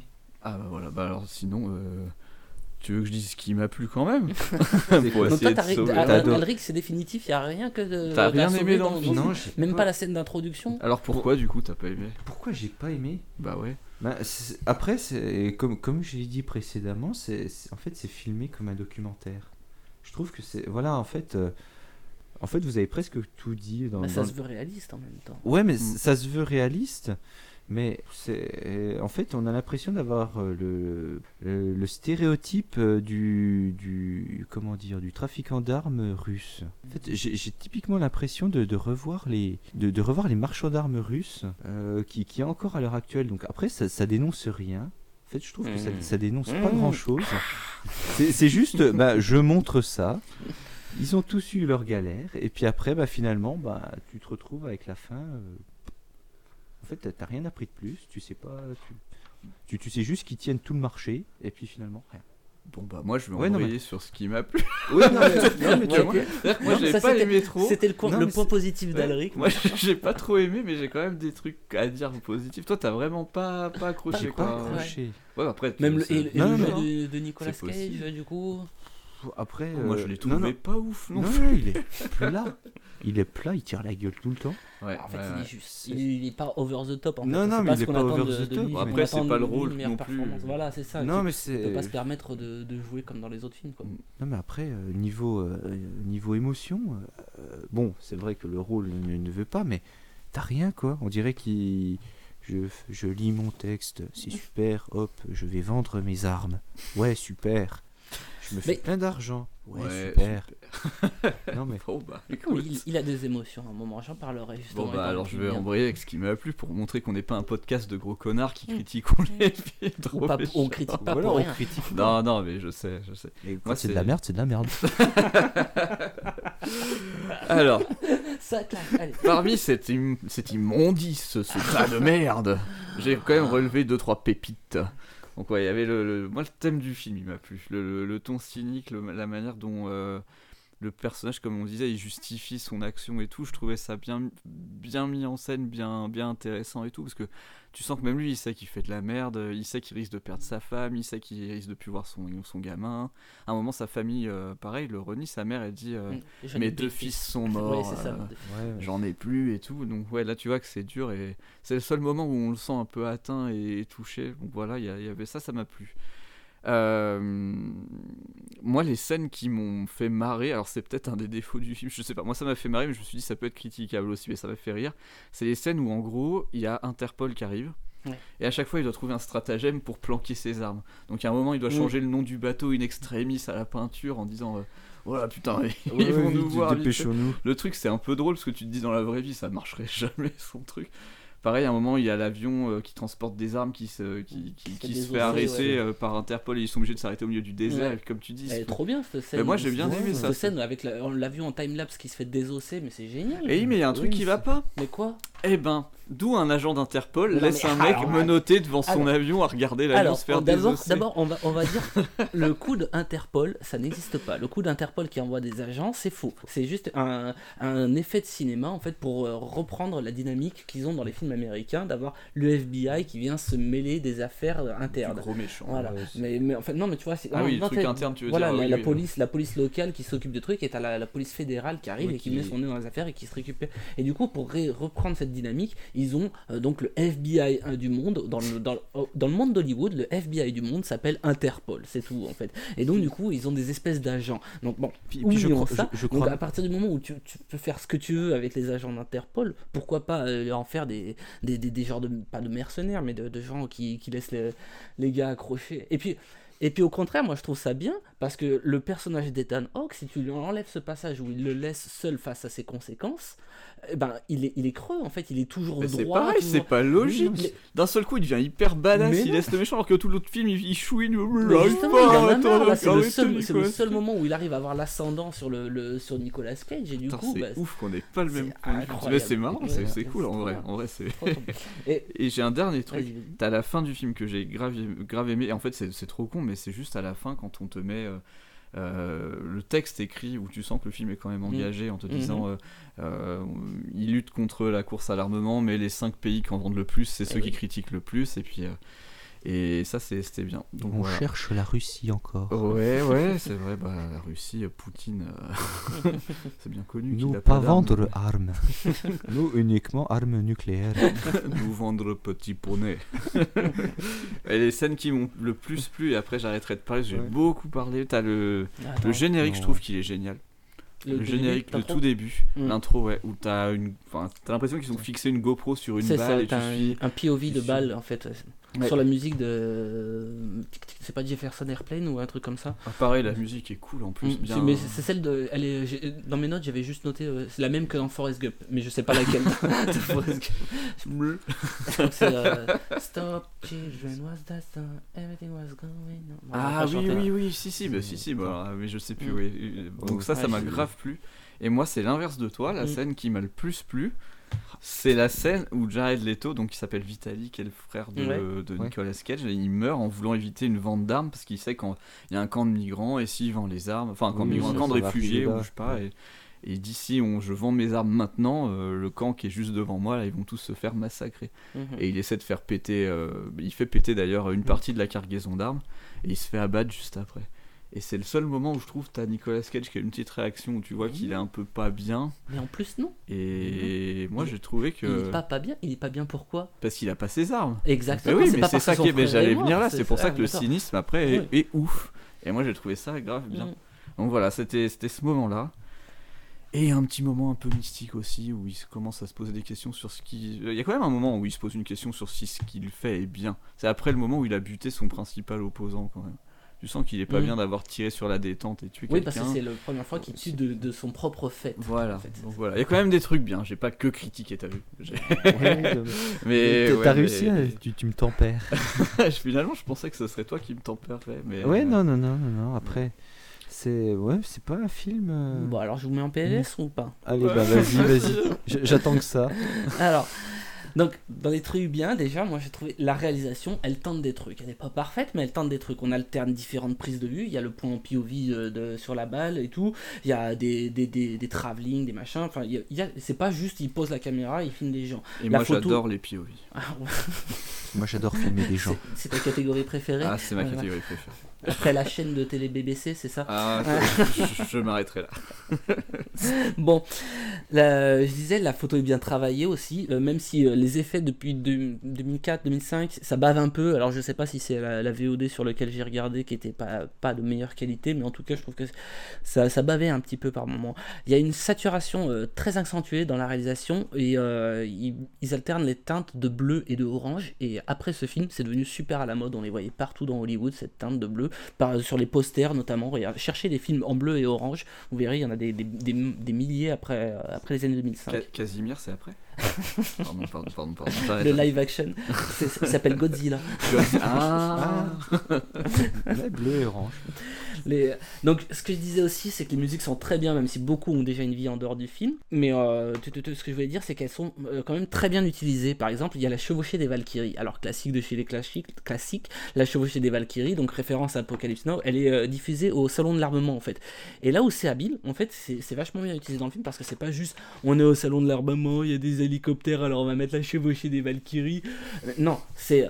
euh, la chevauchée des Valkyries, elle est diffusée à l'intérieur du salon de l'armement. On est dans l'intradiégétique, donc c'est euh, le- les personnages entendent aussi cette musique.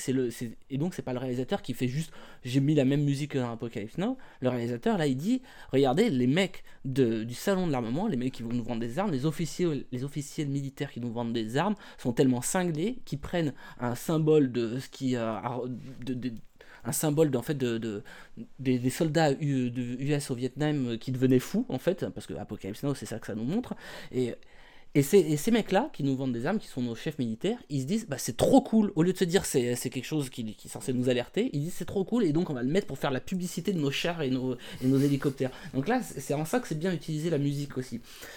Pour une, scène en particulier, c'est dur de choisir parce que je trouve qu'il y en a énormément de scènes iconiques, pas que, pas, pas que bien. Il y a des scènes, il y a plein, de- plein de scènes iconiques. La scène où Jared Leto il se fait la, la Yougoslavie en trace de coke, euh, la scène de l'introduction euh, avec euh, la, la balle en POV justement, les scènes de tension quand il essaie d'échapper avec le maquillage, t'en as parlé, où il essaie de maquiller le bateau, les hélicos, les machins, où il joue sur le légalisme quand même. T'as quand même une critique de l'échec du légalisme pour la gestion de- du contrôle des armes. C'est Ouais, pas, c'est pas non fait exprès pour que ça Mais- puisse se passer aussi. hein, Faut pas... Non, non, mais la, la- la loi est faite de telle manière que c'est fait exprès. Oui, c'est oui, pas le film que je critique Oui. là. Ouais, Justement, j'appuie ton point de vue. tu vois, je sais pas. Bon, il y a quand même une scène que- qui résume très très bien le film, moi je trouve, euh, parce que le film globalement il passe son temps à nous montrer des personnages à la, à la morale douteuse, et euh, il y a l'introduction de André Baptiste, le, le dictateur du Libéria dans le film, qui est tiré d'un personnage, enfin inspiré d'un personnage réel, lui et son fils. hein, euh, euh, et comme beaucoup d'autres d'ailleurs dans le film. Donc il y a Nicolas Cage qui vient euh, pour lui, pour lui vendre des armes et donc il est reçu dans son bureau et il y a, donc le, dictateur qui est là derrière et qui teste, euh, qui, regarde l'arme et il voit qu'en fait il y a, il tous ses, gardes du corps derrière, dont un petit jeune qui est en train de s'amuser avec une fille pas très très vêtue. Et, euh, et là le, le dictateur il sort le gun euh, que, Nicolas Cage est en train de lui présenter et bim il le désingue. Et, euh, et Nicolas Cage il, il, fait. euh, il fait Waouh, ça se fait pas Et tu dis, putain, un sursaut moral chez ce personnage, euh, de, qui depuis le début nous est montré comme étant un personnage immoral. Euh, on n'avait pas vraiment beaucoup de sympathie pour là, et là d'un coup il dit Ah, mais non, mais c'est pas bien ce que tu fais. Et en fait, non, Nicolas Cage dit euh, Maintenant tu l'as utilisé, le flingue, c'est une occasion, euh, j'étais obligé de l'acheter. c'est ça le problème moral qu'il rencontre. Et comme quand, à la fin, quand son frère meurt, c'est pas la mort du frère, enfin, même si ça le touche un peu, c'est surtout le fait qu'il doit vendre la moitié des armes et non plus le stock des armes. En fait, et donc c'est un personnage vraiment immoral, voilà. Et euh, le, dictateur, après avoir fait ça, il fait Ouais, non, mais tous ces jeunes, ils deviennent complètement immoraux, c'est la faute de MTV, machin. Alors que le mec, dans la scène d'après, tu le vois, il a une armée d'enfants soldats. donc, moi, je trouve que c'est. Voilà, c'est exactement ça qui est, décrit dans le film. Voilà. Après, on peut reprocher le fait qu'il n'y ait, ait vraiment pas d'alternative, qu'il ne propose pas quelque chose pour sortir de ça. Voilà, je comprends pourquoi on n'aime pas. Mais je le trouve beaucoup plus subtil que ça. hein. C'est, c'est pas qu'une critique de la vente d'armes, c'est aussi une critique du, du libre marché, de, de- du néolibéralisme et des Ouais, profits. c'est à très survolé, tu vois. Moi, je trouve que c'est très en surface. Ils sont pas allés. Même, tu vois, là, là, quand il dit qu'il s'énerve parce que ouais, tu utilises pas mon flingue. Maintenant, il est de seconde main, il est d'occasion, je peux plus le revendre. Ça s'arrête là, quoi. T'as t'as pas le. euh, je sais pas, le- le- les émotions sur sa tronche à Nicolas Cage dans ce film te, te permettent pas d'accrocher au truc.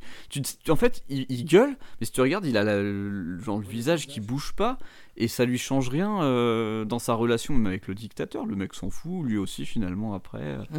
Mais, mais je suis d'accord, après le truc des enfants soldats, quand il parlait d'MTV, pareil, ça, c'est- bien trouvé. Il y a des, des trucs bien trouvés, mais je crois qu'aussi le problème de ce film, et je pense que Alric il pense comme moi, c'est que t'as Nicolas Cage qui est vraiment, euh, ce serait une statue, le mec, Ouais, ça, la ça même. marcherait. Mais après, moi, c'est pour ça Là, que je- moi je trouve le film très fataliste. Oui, ah oui, c'est Ah, clair- par clairement, contre, oui, fataliste Là, ouf. ah ouais, non mais, mais, après c'est vrai que comme il n'a pas d'émotion, on a l'impression qu'il il s'attend à tout. C'est pas tant qu'il a pas d'émotion, c'est qu'il joue un personnage un peu autiste, un peu comme dans Les Ouais. Associés. Il, a un- il joue exactement de la même façon dans Match, Matchstick Men, Les Associés. Et il joue un personnage euh, avec euh, des tocs, enfin complètement. euh, et c'est un peu le même genre, qui, qui- le même jeu qui reprend ici en fait. C'est pas, mais il est pas, il est pas sans émotion, je trouve. En fait, j'ai été grave déçu parce que c'est ce que je te disais tout à l'heure quand on était en off. Je l'ai vu il y a. J'étais Mm. au lycée, je crois, et c'était un des premiers films sérieux sur un sujet sérieux Mhm. que je voyais. Et je me disais, euh, putain, il Ouais, est génial et super, tout. Et puis maintenant que tu le revois euh, en Oui. tant qu'adulte. Oui, euh, puis avec euh, ouais, un peu de recul. avec ouais, beaucoup de recul et puis il y a des connaissances engrangées depuis. euh, Oui, euh, alors en fait, ce que tu reproches, euh, et ce que tu reproches, et je peux te rejoindre là-dessus, c'est qu'en fait, le film est trop prétentieux pour le message qu'il a à délivrer. c'est un peu trop en surface. Après, c'est le, c'est pas un mauvais Non, film, mais, mais moi je trouve que Nicolas Cage quand même. Ça reste un blockbuster, hein, c'est pas une adaptation du, du, du Capital. hein. Eh ben, Kick-Ass, dont on va parler tout à l'heure, c'est un blockbuster. Eh ben, putain, j'ai kiffé grave plus que devant Oui, non, mais. Kikas, il a pas un message politique. Attends, très tu rigoles, non tu rigoles, tu rigoles ou quoi les, les, les, les, les fringues en vinyle et tout ça, revient, ça revient à la mode, le panel de couleurs. N'importe quoi, hein, t'as rien compris au film, Benjamin, t'as rien compris. Ouais, ouais, vous m'expliquerez Kikas Voilà. alors. Du coup, euh, Bilan. ouais, bilan, bah on l'a, on l'a fait. hein. C'est, c'est moi Ouais. p- pas mal, mais euh, pas assez en profondeur pour le sujet. Un un peu déçu Mhm. du traitement du sujet. Allez, je, je te rejoins là-dessus. Ah, mais après, bon, c'est pas grave si tu me rejoignais pas. mais c'est en pas tout cas, vrai. en, en termes, en termes filmiques, moi je le trouve très, très bien. Enfin, Ah, par contre, il est Non, beau à mais- regarder, hein, c'est Il pas est- un film non, non, mal mais t'as- fait. Non, et mais tout, t'as hein. raison, c'est c'est- c'est beau, mais c'est. En fait, euh, c'est juste la forme, pas le fond. Je trouve que ça vaut même pas une balle. Jingle. Punchline. Et dans, dans les films à conseiller qui allaient avec, je sais pas si je peux embrouiller tout de suite ou si vous Vas-y, voulez si, rajouter si. des trucs. J'a- J'avais vu un, un film qui est sorti en 2015, que j'ai- ça fait un moment que je l'ai vu, parce que je l'ai vu à sa sortie, il est sur Netflix, c'est Beast of No Nation. Mm. Et lui, euh, c'est une adaptation d'un roman par euh, un auteur euh, nigérien, et ça se passe au Ghana, et tu suis l'itinéraire d'un petit enfant soldat et tout. Et pareil, tu as le, le- le truc du trafic d'armes, tu le vois un petit peu, tu vois plus en profondeur. Ça n'a rien à voir, hein, c'est pas du tout le même type de film, mais le truc qui, qui critique un peu le système et tout, euh, celui-là était vachement bien. Donc Beast of No Nation sur Netflix. T'as le, le cauchemar de Darwin aussi euh, qui parle de la vente d'armes, mais qui est. euh, c'est un peu dur à conseiller parce que c'est un documentaire, mais il y a un peu, c'est un peu un documentaire qui tord un peu la réalité quand même en fait. hein. Donc, euh, je, je- faudrait que je le revoie. Ça fait longtemps que je l'ai pas vu. Bah, il doit être à peu près de la même période aussi. hein. C'était. euh, Il y a aussi un autre film. Je crois que c'est avec John Cusack justement aussi. euh, Warlord, non pas Warlord ou Warcrime ou un truc comme ça, je sais plus. Où il joue un reporter, ou, enfin ou un ou un gars des Nations Unies qui va sur. ah, j'ai- j'ai pas no- j'ai j'ai plus Ouais, mes notes, j'ai pas noté ça et voilà, je sais aussi. plus quoi vous proposer. Ouais, mais Oui, il y a euh, Die Hard aussi. mais euh, ouais. mais euh, Voilà. le film avec John Cusack, il était un peu dans le même thème sur la vente d'armes, Mm. mais de plus de manière légale. Ah bah tout va bien alors. Si c'est lé- si c'est légal et s'il y a des armes, j'ai hâte de passer au prochain. Et ben on va tout de suite se regarder la bande-annonce de euh, Qui casse de Kick-Ass sorti en 2010. C'est quoi ça, putain? Qu'est-ce que tu regardes, connard? Deux ringards de mes deux en train de voler une caisse qu'un pauvre type s'est cassé le cul à payer. Je peux vous dire un truc, ça fait mal. J'étais un mec ordinaire. Salut toi. Mon unique super pouvoir, c'était d'être invisible pour les filles. Les comics disent des conneries. On n'a pas besoin de super pouvoirs pour être un super-héros. Laissez-le tranquille Pas tes affaires Qui es-tu? Je suis Kikas. Kikas est devenu le dernier phénomène sur Internet. Oh, c'est génial. Il se débrouille pas mal du tout. Il débrouille surtout pour se faire massacrer. Il devrait se faire appeler euh, casse rien. Équipe-toi, ma chérie. On va se faire des méchants. Tu veux aller combattre le crime? Voyons ce que tu sais faire. Putain de mec est sorti de nulle part. Il nous a massacrés. Je veux la tête de cet enfoiré au bout d'un pieu. Qui es-tu? Je suis Hit Girl. Et lui, c'est Big Daddy. Eh ouais. T'as rien vu venir, hein Bon alors, et c'est une sacrée bonne annonce qui défonce bien des culs, donc euh, je pense que c'est une excellente transition sur euh, le film qui casse, euh, qui euh, en français, je pense que la traduction française euh, c'est euh, Beauté des culs. beauté des fesses. Appelons un chat un chat. Un cul, un cul. Vous êtes bien sur la troisième partie. On va avancer, vous inquiétez pas. Oui, oui. avancer, euh, le- voilà, c'est juste que l'horaire est un peu avancé, donc euh, voilà, comme les enfants sont au lit, on se, on se permet de. Voilà. se permet de dire des bêtises. Donc, c'est parti, Voilà. qui casse. Alors, euh, film de super-héros, enfin parodie de film de super-héros presque, hein, de film am- anglo-américain qui est sorti en 2010, qui est écrit, produit et réalisé par Matthew Vaughn. Vaughn. Vaughn. Ok, sur un scénario coécrit par Jane Gordman, euh, donc euh, euh, la sœur de Jean-Jacques. Et euh, d'après les personnages du comic éponyme de. Marvel Comics. Et donc voilà, donc le film est sorti comme on disait en 2010, il est réalisé avec, par Matthew Vaughn, mais aussi le scénario est de Matthew Vaughn également, et les personnages ont été créés par euh, Mark Miller et John Romita Jr. Oui, parce que c'est tiré du comics euh, de, de même. Juste euh, dans la liste des producteurs, moi j'ai- il y a eu juste un nom qui est sorti un petit peu hors, hors du lot, c'était Brad Pitt qui se retrouve euh, parmi les producteurs. Alors on, j'expliquerai euh, les raisons euh, probables de sa présence dans la Ah, Je production. savais pas ça, d'accord, ok. Brad Pitt. Purée. Faut savoir aussi que avant de- d'avoir les, les acteurs qu'on a dans ce film, dont Nicolas Cage, qui joue Big Daddy, qui est un des personnages pas, pers- pas c'est pas un des personnages principaux, hein, mais euh, c'est un des personnages récurrents qu'on retrouve dans le film. À la place de Nicolas Cage, il y avait été envisagé Mark Wahlberg et Daniel Craig. Et puis finalement, c'est Nicolas Cage qui a été choisi, euh, puisque le, euh, le réalisateur a dit qu'il avait trouvé que c'était chez Nicolas Cage qu'il avait trouvé le plus de cœur euh, dans sa relation avec sa fille. Et c'est dans ce lien entre Big Daddy et Hit Girl qu'il a le plus d'émotion et de profondeur. C'est-à-dire que Big Daddy est son hommage à Adam West, qui Mm. était pour lui le seul et unique Batman. Donc vraiment un choix de, de, de- de cœur et de- Ouais, ouais. et de- d'émotion euh, pour choisir. euh, Mais c'est vrai que le costume ressemble bien à celui de Adam West des années 60. euh, Bien le- ridicule. Ouais, c'est ça, avec C'est des toutes petites oreilles. Et puis, puis très coloré, violet. euh.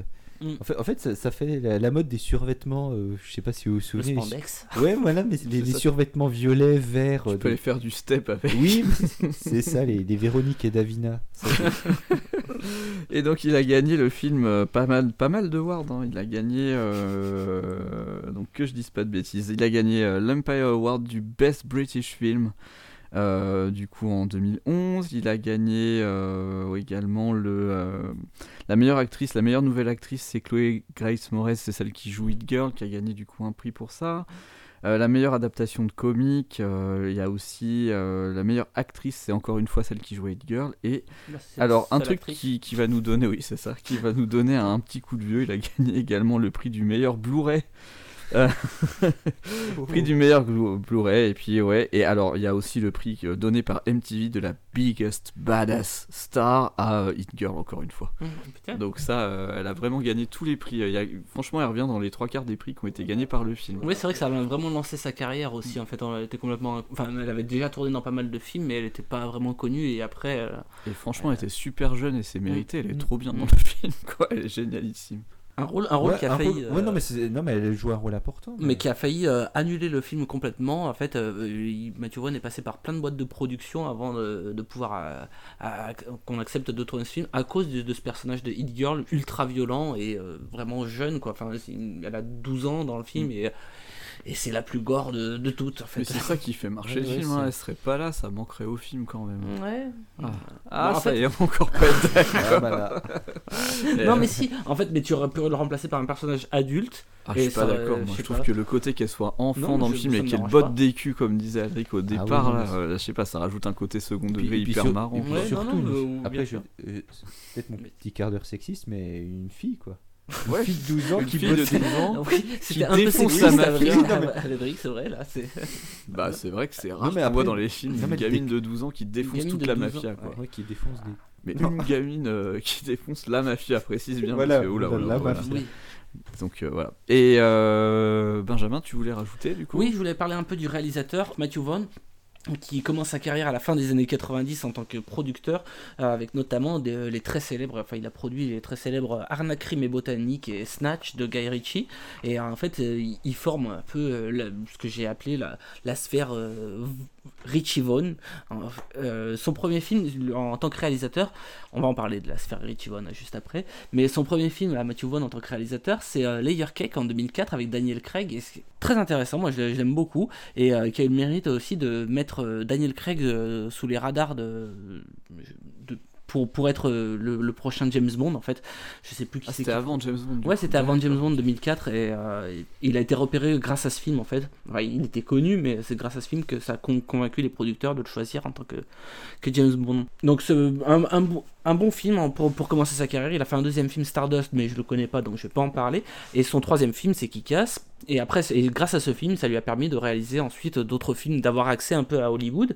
Il a pu réaliser euh, X-Men le commencement et on lui doit aussi euh, récemment la franchise euh, Kingsman où il est réalisateur et scénariste, les trois d'ailleurs.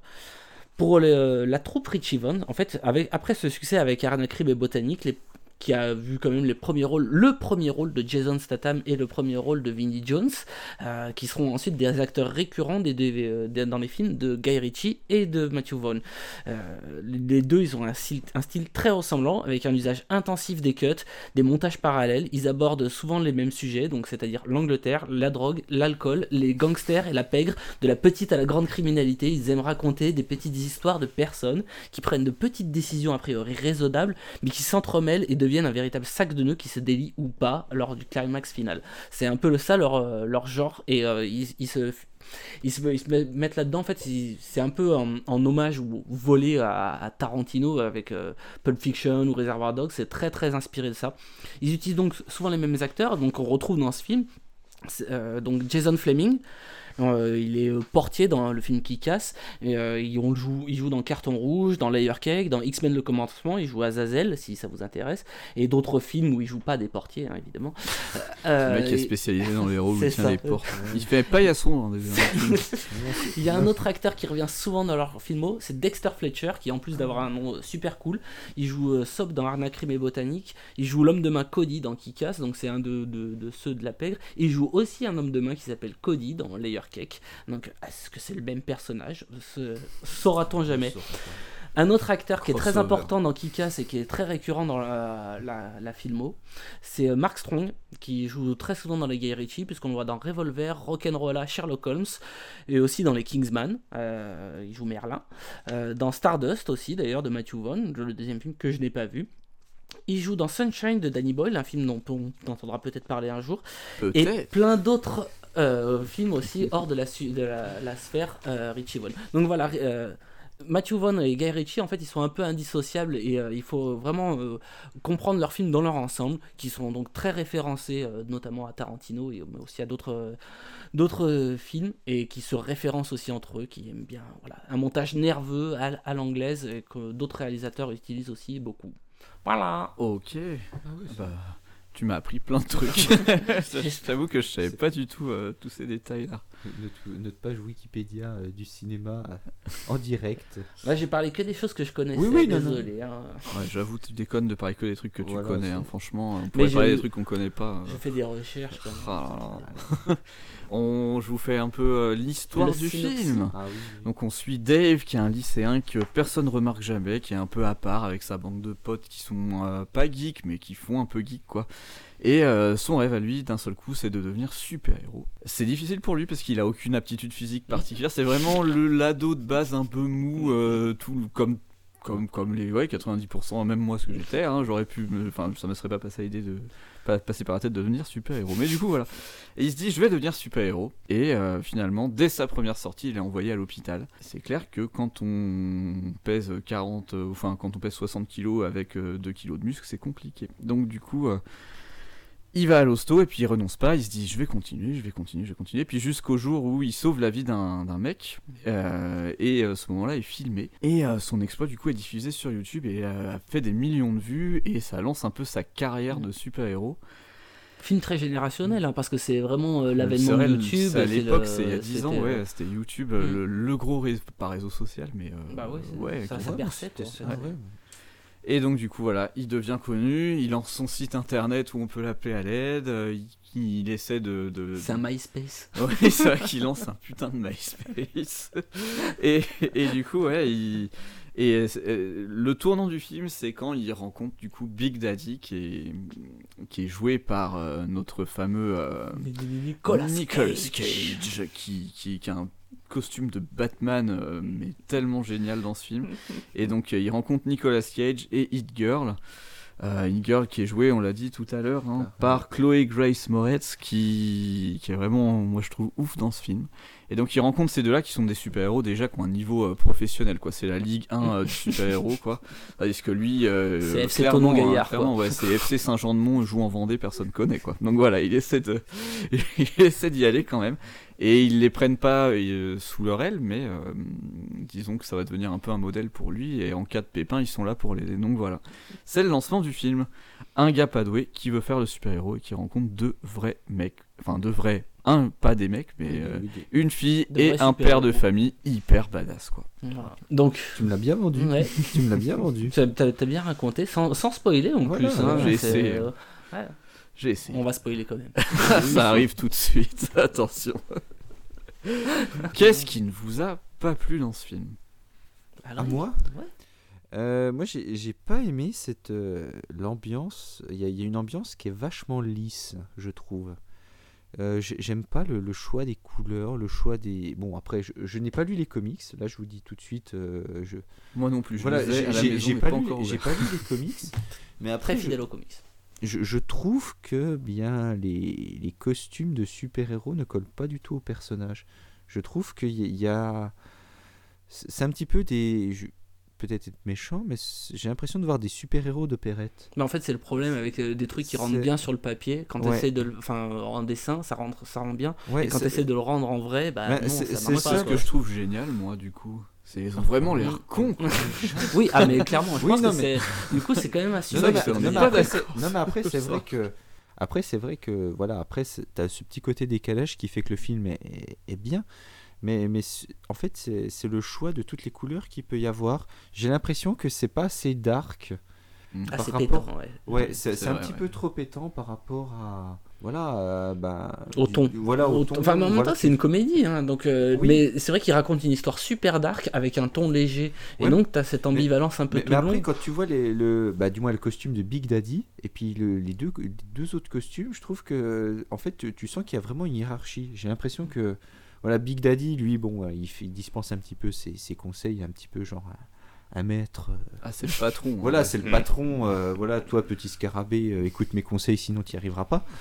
Mais en fait, les autres, j'ai l'impression, bon, t'as aussi leur âge qui fait ça, mais en fait, euh, j'ai pas l'impression que ce sont des super-héros crédibles.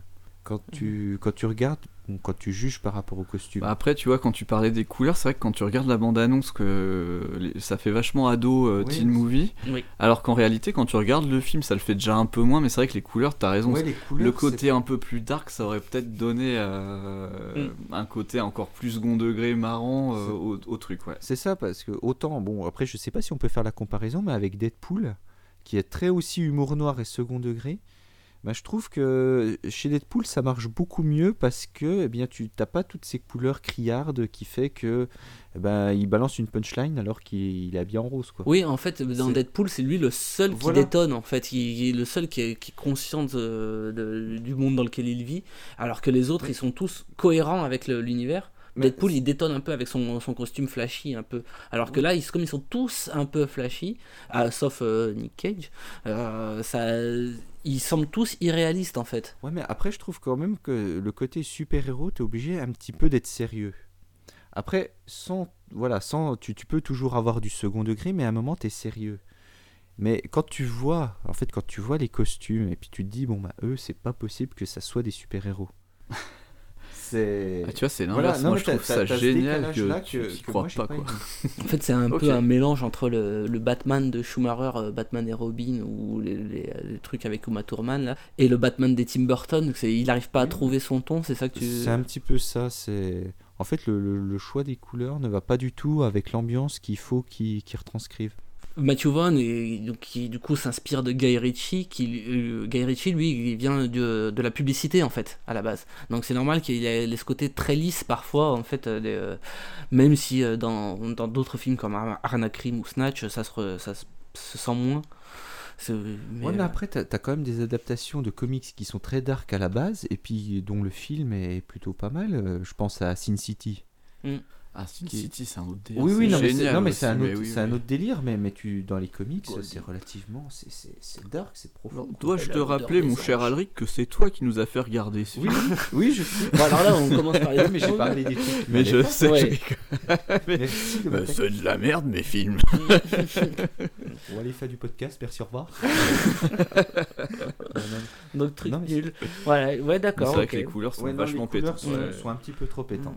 D'accord. Moi, je trouvais hum, l'humour est parfois un peu euh, répétitif. Alors pourtant, euh, moi j'aime bien l'humour répétitif, mais euh, il utilise toujours un peu le, même gag, c'est-à-dire qu'il va te prendre un contre-pied justement. Et je pense que le jeu des couleurs sur un ton, enfin d'une histoire dark et de mettre des couleurs pétantes, c'est aussi encore un contre-pied. Parce qu'il utilise tout le temps ça. Il va te faire croire que, tu sais, il te raconte un truc, il va te faire croire qu'il va se passer un truc, et en fait non, il se passe l'opposé du truc. Tu crois que le personnage va faire un truc hyper stylé, il va se péter la gueule ou un truc comme ça, tu vois. Et euh, toujours, toujours contre-pied. En fait, au bout du troisième, tu te dis, bon, ok, euh, ça devient prévisible, en fait.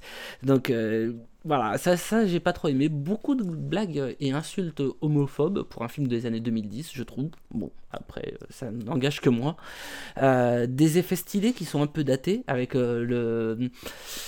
Enfin, des effets de style, pardon, pas des effets de style, des effets stylés, des effets de style un peu datés, des effets de style un peu datés, comme le début avec la narration en voix off, tu sais, on s'attend un peu euh, comme dans tous les films fin 90, euh, début 2000, avec un personnage qui, qui est dans une situation un peu euh, dangereuse ou quoi, qui fait ça, c'est moi. Si vous savez, que- si vous voulez savoir comment, comment je suis arrivé là, voilà ce qui, ce qui m'est arrivé, et qui commence à raconter son histoire. Et là, en plus, non seulement il reprend ce trope là, mais il te met un contre-pied par-dessus, où en fait il fait ça, c'est pas moi au fait.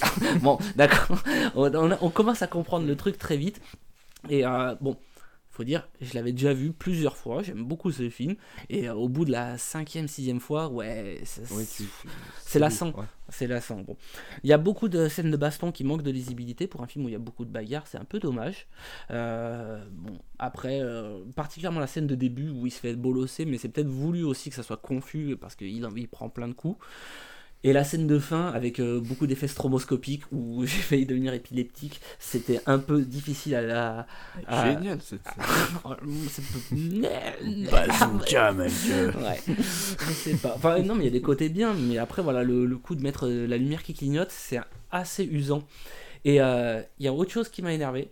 euh, le côté ultra creep de, du personnage principal euh, qui rentre dans la chambre de son aimé euh, Mm. par, euh, par mégarde, ce genre de choses, qui se fait passer pour un homosexuel pour s'approcher d'elle. Enfin bon, c'est voulu pour des effets comiques, mais bon, euh, il y, a- y aussi le côté ouais, qui se fantasme sur sa professeure, mais c'est peut-être aussi, je sais pas, un contexte qui fait que. Voilà. Bon, et le dernier point que je regrette dans ce film, c'est qu'il n'y a pas assez de Nicolas Cage. Il aurait fallu plus de Nicolas Cage. Tandis que dans les autres films, il y avait trop Ouais. de Nicolas Voilà. Cage. Là, il aurait fallu plus de Nicolas Cage.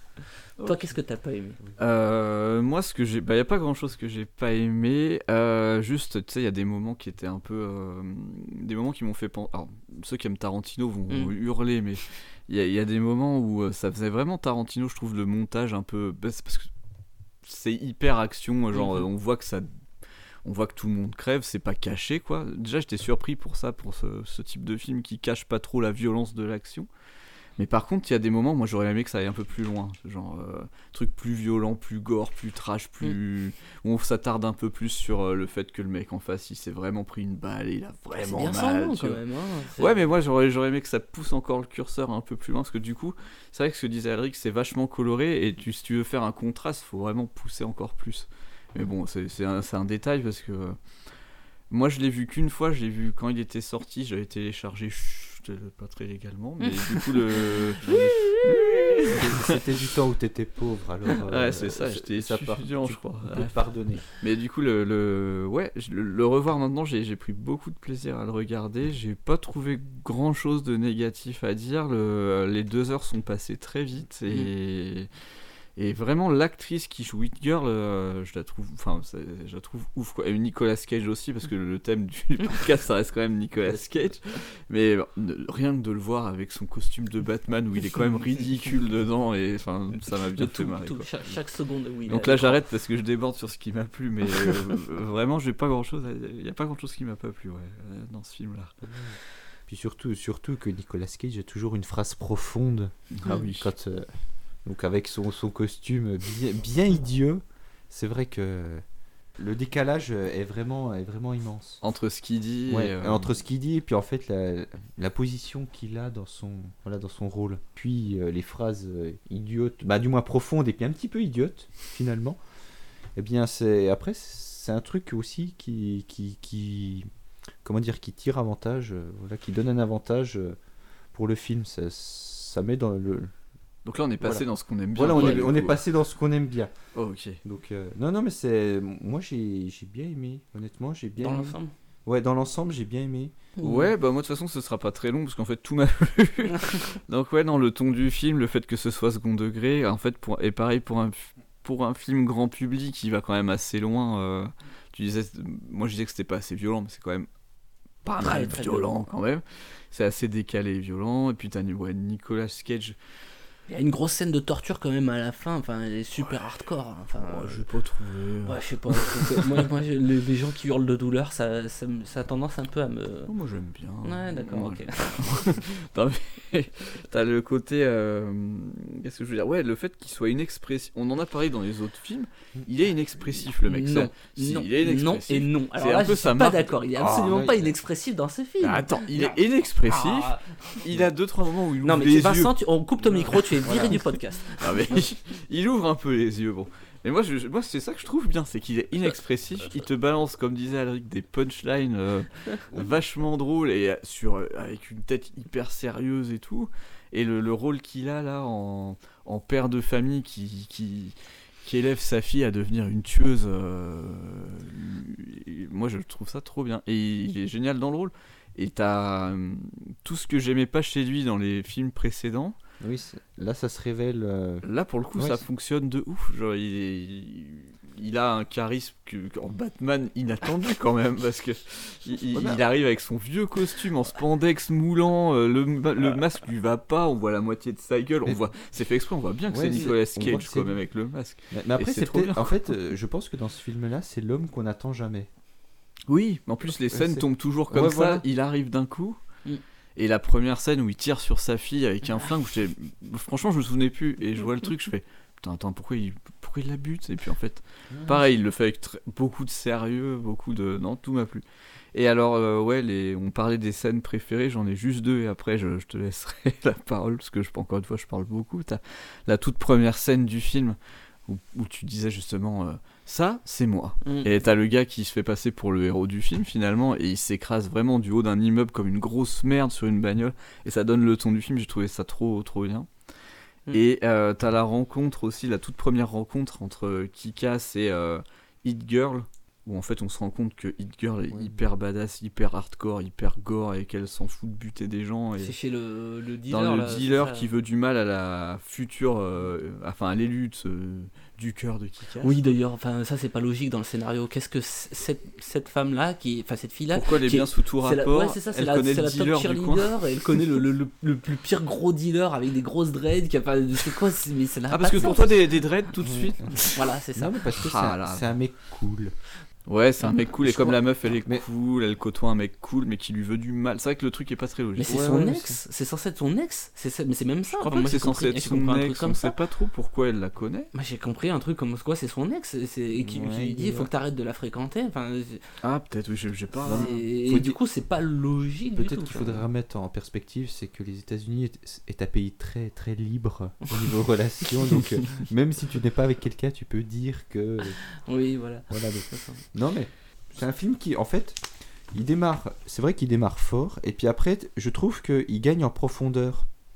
Je sais pas si vous avez vu ça. En fait, le personnage de Kikas gagne en profondeur parce qu'au début, c'était c'est juste un, un nom d'emprunt en disant bon bah j'ai envie de casser des têtes, euh, je, je vais me faire appeler Kikas. Ok, c'est un délirant. C'est un délire que je fais. Délire d'ado, ouais. Voilà. Ouais. Et puis, et puis après, finalement, eh bien, c'est c'est là que tu vois qu'il était fait pour être ce personnage. Ouais, le- le- les Ouais, ouais. acteurs sont très très bien choisis, je trouve, en fait, euh, tous. Et puis, ce qui est rare dans les films américains, en plus, pour rebondir, tu sais, t'as vraiment euh, entre lui. euh, entre tu celui- Pardon. Entre celui qui joue Kick-Ass, Hit Girl et l'autre qui joue euh, le- l'autre ado, Mist, euh, Red Mist. Christopher Mintz. Donc entre les trois qui Celui qui joue McLovin dans Superbad. Bah, lui, il est bien aussi. il est hein. trop bien. Et du coup, t'as bah, les trois ados là. T'as vraiment l'impression d'un. Pas d'un effet. Enfin, qu'ils sont potes ou quoi dans la vraie vie, mais ça fonctionne super bien le trio. euh, Mais ils sont crédibles en tant qu'ados, quoi. Ils ont vraiment des préoccupations d'ados, des dialogues d'ados, enfin Ah, des, délires d'ados. prend, prend vachement, je trouve, entre les trois. Enfin, même s'il y a pas, ils jouent pas ensemble, ils sont pas dans le même camp, mais c'est pas des gens de, de, de- de 27 ans qui jouent des ados de 15 ans, quoi. enfin de 17 ans. quoi. C'est vrai. c'est- pour l'instant, ils. C'est vrai que ont- d'habitude, Josiane, 42 ans, est Ah. en lycée en terminale. Là, ils ont vraiment l'âge de leur rôle. Quoi. C'est ça. Mais toi, tu voulais dire que le, le- le personnage en lui-même se trouvait une identité en tant Ouais, que mais- Kikas, en fait, pas mais le en fait, l'acteur. l'i- l'identité qui se pensait créer au départ, finalement, ben, il l'a bien choisi. Et puis ça le rattrape voilà, un c'est- peu, Non, mais hein, ça il le rattrape. devient en son- fait. il devient voilà, il, vraiment- il arrive à, voilà, à- je vais pas dire surpasser le personnage, mais il est, en fait, il se met dans la peau vraiment du personnage. Bah, il devient qui Voilà, il en devient. fait. hein. Mm. Ouais, c'est vrai que. Je vais parler des trucs que j'aime bien aussi pour euh, avancer. Donc, parce que j'ai pas dit ce que j'avais bien C'est aimé. vrai, dans le on film. parle depuis tout à l'heure. Et euh, donc moi, en fait, en vrai, j'aime bien les, les, les films où les gens galèrent, particulièrement quand ce sont des gangsters qui sont euh, censés faire peur et qui se retrouvent dans des situations pas possibles. Et donc ça, c'est un trope qu'on trouve très souvent dans les Richie Brown, euh, donc et, et volé à Pulp Fiction, hein, pas au sens péjoratif. hein, je- c'est très bien de voler des, des trucs euh, d'un niveau artistique. Et donc en fait, euh, les- dans Pulp Fiction, c'est vraiment des, des- des gangsters qui galèrent et, et c'est ça qui est marrant. Et c'est un trope qui est énormément repris dans leurs films. Donc une scène que j'ai particulièrement aimée, moi, parce que justement, c'est la plupart des scènes de baston, je les ai trouvées un peu décevantes. Il y en a quand même une que j'ai vraiment bien aimée. C'est la scène de défouraillage dans, dans l'entrepôt. Ah oui. Euh, donc la scène, elle est, elle, contrairement à d'autres dans le truc, elle est super lisible. Elle est un peu au ralenti à la Zack Snyder euh, dans, dans ses films. Il met beaucoup de ralenti, mais euh, là, il met des cuts dans l'action, dans les mouvements, ce qui fait que tu as l'impression que ça va quand même super vite en fait.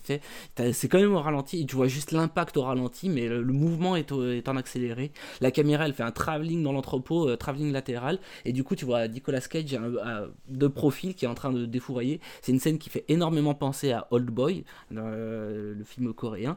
Et donc, tu, du coup, tu vois Nicolas Cage se déplacer dans l'entrepôt, il monte les escaliers, puis il saute la rambarde, il revient au point de départ. Et en fait, toute la scène est vachement bien, bien lisible. Les personnages, les, les, les, ennemis, euh, ils se font tabasser un par un par Nicolas Cage qui progresse. Et euh, en fait, au lieu d'attendre chacun derrière, de, à l'arrière-plan, ils sont cachés derrière, derrière le décor ou ils apparaissent à travers une porte. Du coup, ça donne euh, l'effet est plus naturel que s'ils étaient vraiment en train d'attendre euh, derrière. Quoi. Donc cette scène-là, vraiment, je- moi j'ai trouvé que c'était une des meilleures scènes de baston parce qu'en plus Nicolas Cage casse des culs dedans, c'est trop trop bien. Donc et pareil, ce que j'ai beaucoup aimé dans le film de manière générale, c'est les prestations de Nicolas Cage que, qui sont bien que trop rares, elles sont toutes géniales. À chaque seconde, c'est un plaisir de le voir. Il a une façon euh, toute personnelle de jouer le psychopathe qui se force à être un papa gâteau avec son sourire forcé tout le long là. Il est en train, il a un sourire d'ahurie. Dès qu'il a pas son costume, il a toujours cette, cette espèce de sourire d'ahurie. Il parle comme ça, un peu bizarrement. Et, euh, et par contre, quand il porte son costume, il parle comme un robot. Il délivre les mots un par un. Et c'est et ça, tu vois, ça, je suis sûr que c'est une proposition de jeu de Nicolas Cage. Et il n'est pas inexpressif. Mais non, c'est vrai que non, mais il est pas inexpressif. J'étais un peu dur, mais euh, il est. euh, c'est quand même. Tu peux pas dire que c'est l'acteur le plus expressif du monde. Mais attends, mais, t'as pas. Mais faut que tu regardes. En fait, je pense qu'il va falloir regarder d'autres films parce qu'il y a des films où il est Faudrait- surexpressif. Faudrait-il faire un épisode Ah, 2 Putain, j'ai l'impression qu'on n'a pas le choix. On n'a pas le choix. Pas tout de Mais suite. pas tout de en, suite. en gros, quand même, dans Kick-Ass, alors que c'était euh, quand même euh, la cinquième ou sixième fois que je le voyais, j'ai rigolé 22 fois. Alors que pourtant, j'étais, euh, je, je connaissais les trucs. Ah, moi aussi, j'ai bien rigolé. Ah non, il est Oui. ah, vraiment bien. Et souvent, enfin souvent grâce à Nicolas Cage d'ailleurs. Parce Oui. que c'est Oui, souvent ces scènes qui sont vraiment drôles, quoi. Et c'est là où tu te dis, ouais, bon, moi, Bon. franchement, les deux premiers films m'avaient un peu. euh, un peu désamouré de Nicolas Cage et le, le, le, Le dernier, le, ouais. le- le qui casse m'a fait du bien mais de toute façon il y en a plein d'autres des films avec Nicolas Cage pour faut pas cracher sur Nicolas Cage non plus hein. Il- je pense que t'es pas connu à ce point là quand tu fais que le- quand t'es inexpressif comme acteur c'est c'est pas ça que je veux dire mais tu, tu... ce dernier film là c'est vrai que tu, tu vois le potentiel comique du gars et ça, c'est ça pas, fait c'est du pas bien Clovis Cornillac, quoi. Euh, je vois pas ce que t'as Non. contre Clovis Cornillac. euh, il fait un Batman tout à fait convaincant. bon, bref. Non, mais- du coup, voilà. Après, peut- peut-être pour remettre en, perspe- en perspective, euh, 2010, euh, c'est euh, c'est là où il a commencé un petit peu à dégringoler au niveau Mm. qualité des films. Donc, euh, je Clovis pense. Cornillac ou On va faire une spéciale Clovis Cornillac. Ouais, je pense. Non, non, mais Bah, Nicolas Cage, après 2010, euh, en fait, euh, il a tout donné dans Kick-Ass. Et puis après, bah, il Non. s'est fait mais défoncer les reins. quoi. Bah, c'est vrai qu'après, il a pas fait grand chose. Non, il a pas fait grand chose. Il est pas dans le 2 Non, bah non. il est pas dans le 2. Ah bah non, il est pas dans Bah le 2. non. Bah non. Alerte spoiler, il est pas dans le 2. La raison pour laquelle il n'est pas dans le 2 ne sera pas On n'a révélée pas trop dans spoilé, mais là, je pense que. Divergence artistique avec le Voilà. réalisateur. Mais il y a Jim Carrey dans le 2. Hmm. Jim Carrey, qui, est, qui joue un fan des armes. Et du coup, qui a renié ce rôle. Arme achetée euh, dans- par euh, le trafiquant d'armes de Lord of War. Tout Et est utilisé lié. dans Con Air. Oh là là. Non. Bah alors, Ouais, bah. donc euh, Nicolas Cage a en- creusé. Qu'est-ce qu'on en pense Parce que. Euh, moi, je suis pas. Je suis Vous pas... les aviez vus, les Ouais. films Les De- films, la Con Air et. Euh, Con Air, avez j'avais déjà- jamais vu. T'avais jamais vu Con Air Jamais vu. Lord of War, tu l'avais déjà vu Lord of War et, et qui casse Ouais, aussi. ouais. Il y a Ouais, moi, que Con Air. je les avais vus il y a, il y a longtemps. Après, je crois que le dernier que j'ai dû voir dans l'ordre chronologique, c'était euh, Conner. Mm. Donc euh, voilà, j'avais des souvenirs un petit peu plus récents. Je, savais que j'allais me marrer là-dessus. Moi, je les, ai- je les avais, je les avais vus tous les trois. Ouais. Et euh, en fait, c'était trois films que j'ai jamais et que je continue à aimer, mais pour chacun des raisons différentes. C'est marrant. Non, mais c'est pas des mauvais Non, films, hein, ça c'est clair que Si non. Con Air est un très mauvais film. Faut Non, arrêter de déconner. Con Air, tu- mais c'est tu marrant passes un bon moment. Mais oui, mais alors voilà. Après, ça dépend. Qu'est-ce que t'appelles un bon film Un bon film pour moi, alors ça va permettre de, de définir un peu ce que je pense dans le podcast. Un bon film, c'est un film où tu t'ennuies pas devant. Alors Où c'est te- un bon film. Où, te- te- où tu te dis pas au moins, putain, je suis en train de perdre Mm. deux heures de ma vie. euh. Bon, Conner, tu perds pas deux heures de ta vie, t'es pas loin, mais, Mais, mais tu rigoles ouais, quand même, il y a des moments cool. savoir quoi, à quoi voilà. s'attendre. quoi. mais- C'est- mais après, si si tu veux savoir, je crois qu'il doit y avoir une réplique dans le film qui résume très bien ce Con Air c'est un charter de vedette. Le charter de Non, mais vedette. c'est à peu près ça. En fait, tu. T'as t'as le potentiel, mais tu. T'as- T'as rien, quoi. C'est boum, boum, boum. Oh, rends ma fille, boum, boum, boum. ah bah c'est bon, t'es là. Mais je pense qu'il va falloir qu'on fasse un Ouais, non, épisode mais- 2 sur Nicolas Non, mais- Cage, effectivement. Non, mais après, c'est vrai qu'on a plein de. En fait, on a plein de divergences et c'est ça qui est, qui est bon. Faudrait peut-être qu'on se mette d'accord au moins sur, au moins sur une Non, facette du film de. Une facette du jeu d'acteur de Nicolas Cage. C'est pas un mauvais acteur. Non, c'est pas ça, un mauvais acteur. C'est pas un bon acteur non plus. Si, si vous voulez creuser un peu plus le sujet avant d'écouter le futur peut-être prochain épisode, mais ça la viendra pas tout de suite, saison, hein, pas qui, qui- qui reviendra peut-être plus tard. Euh, je, vous, je vous conseille quand même la, la vidéo de la chaîne Wisecrack euh, qui se pose la question euh, Nicolas Cage, Deep or Dumb, et c'est vraiment à voir. Il y a aussi l'épisode euh, 2 de la saison 5 de Community qui est une des meilleures séries du monde, ou qui traite du sujet de Nicolas Cage, et, euh, et c'est absolument à voir. Mm. Voilà. Ah. Tout comme ses films après 2017. Moi perso, je crois que j'ai vu que Benjamin Gates, euh, les deux Benjamin. J'ai pas vu beaucoup de films avec lui. The Rock, Ah. Et même pas. Même tu as pas, tellement même à découvrir. Ah ouais, mais c'est pour ça que tu le découvres. Mais c'est pour ça que c'est bien, mais ben, là dans ces Ah. films-là. Mais c'est pour ça que moi j'aimais bien quand Tu- j'étais gamin Benjamin Gates. Et je te dis, euh, ceux qui n'ont pas vu Benjamin Gates, vous pouvez aussi les voir. C'est pas des mauvais films. moi je trouve pas que c'est des mauvais Je films. les ai pas vus, je peux pas me Tu prononcer. perds pas deux heures. Enfin, tu, tu gagnes pas grand-chose à les regarder, mais c'est divertissant. Je pense que cet épisode de Nicolas Cage 2 arrivera beaucoup plus tôt que prévu. Au moins, ça montre que je suis pas élitiste, c'est cool. Qu'est-ce que tu veux que je te dise non, moi je suis un connard prétentieux. C'est pas ça que je disais non plus, mais bah, voilà. Non, mais j'ai bien compris. Non, mais ce podcast est terminé. C'était le dernier Oui, oui, épisode. On arrête Super 3 demain. c'est tout much. Du coup, euh, Qu'est-ce qu'on va Ouais, faire la prochaine fois Benjamin, dis-nous tout. et ben la prochaine fois, c'est moi qui choisis les films et je vous ai choisi trois films Que du lourd. qui sont reliés par un réalisateur que j'aime beaucoup et qui s'appelle Danny Boyle, mais je vous dé- dévoile pas les films pour l'instant. Donc Danny Boyle pour le prochain podcast. Danny Boyle, vous pouvez déjà vous renseigner. Et pas Susan Boyle. Non, Attention. aucun lien fiscal. Aucun lien. Donc, euh, Voilà, on fera peut-être un, pro- un prochain podcast. En- euh, encore, encore, j'ai pas, vérifié. Si ça se trouve, ils ont un lien. Découvrez tout voilà, ça. au prochain épisode. ça au prochain épisode. Et ben merci d'avoir Oui. écouté, puis à très bientôt. Et puis Alric, Bah je te oui. laisse le mot de la fin. Euh, pelle. Et ben merci beaucoup Alric. À bientôt. C'était la outro.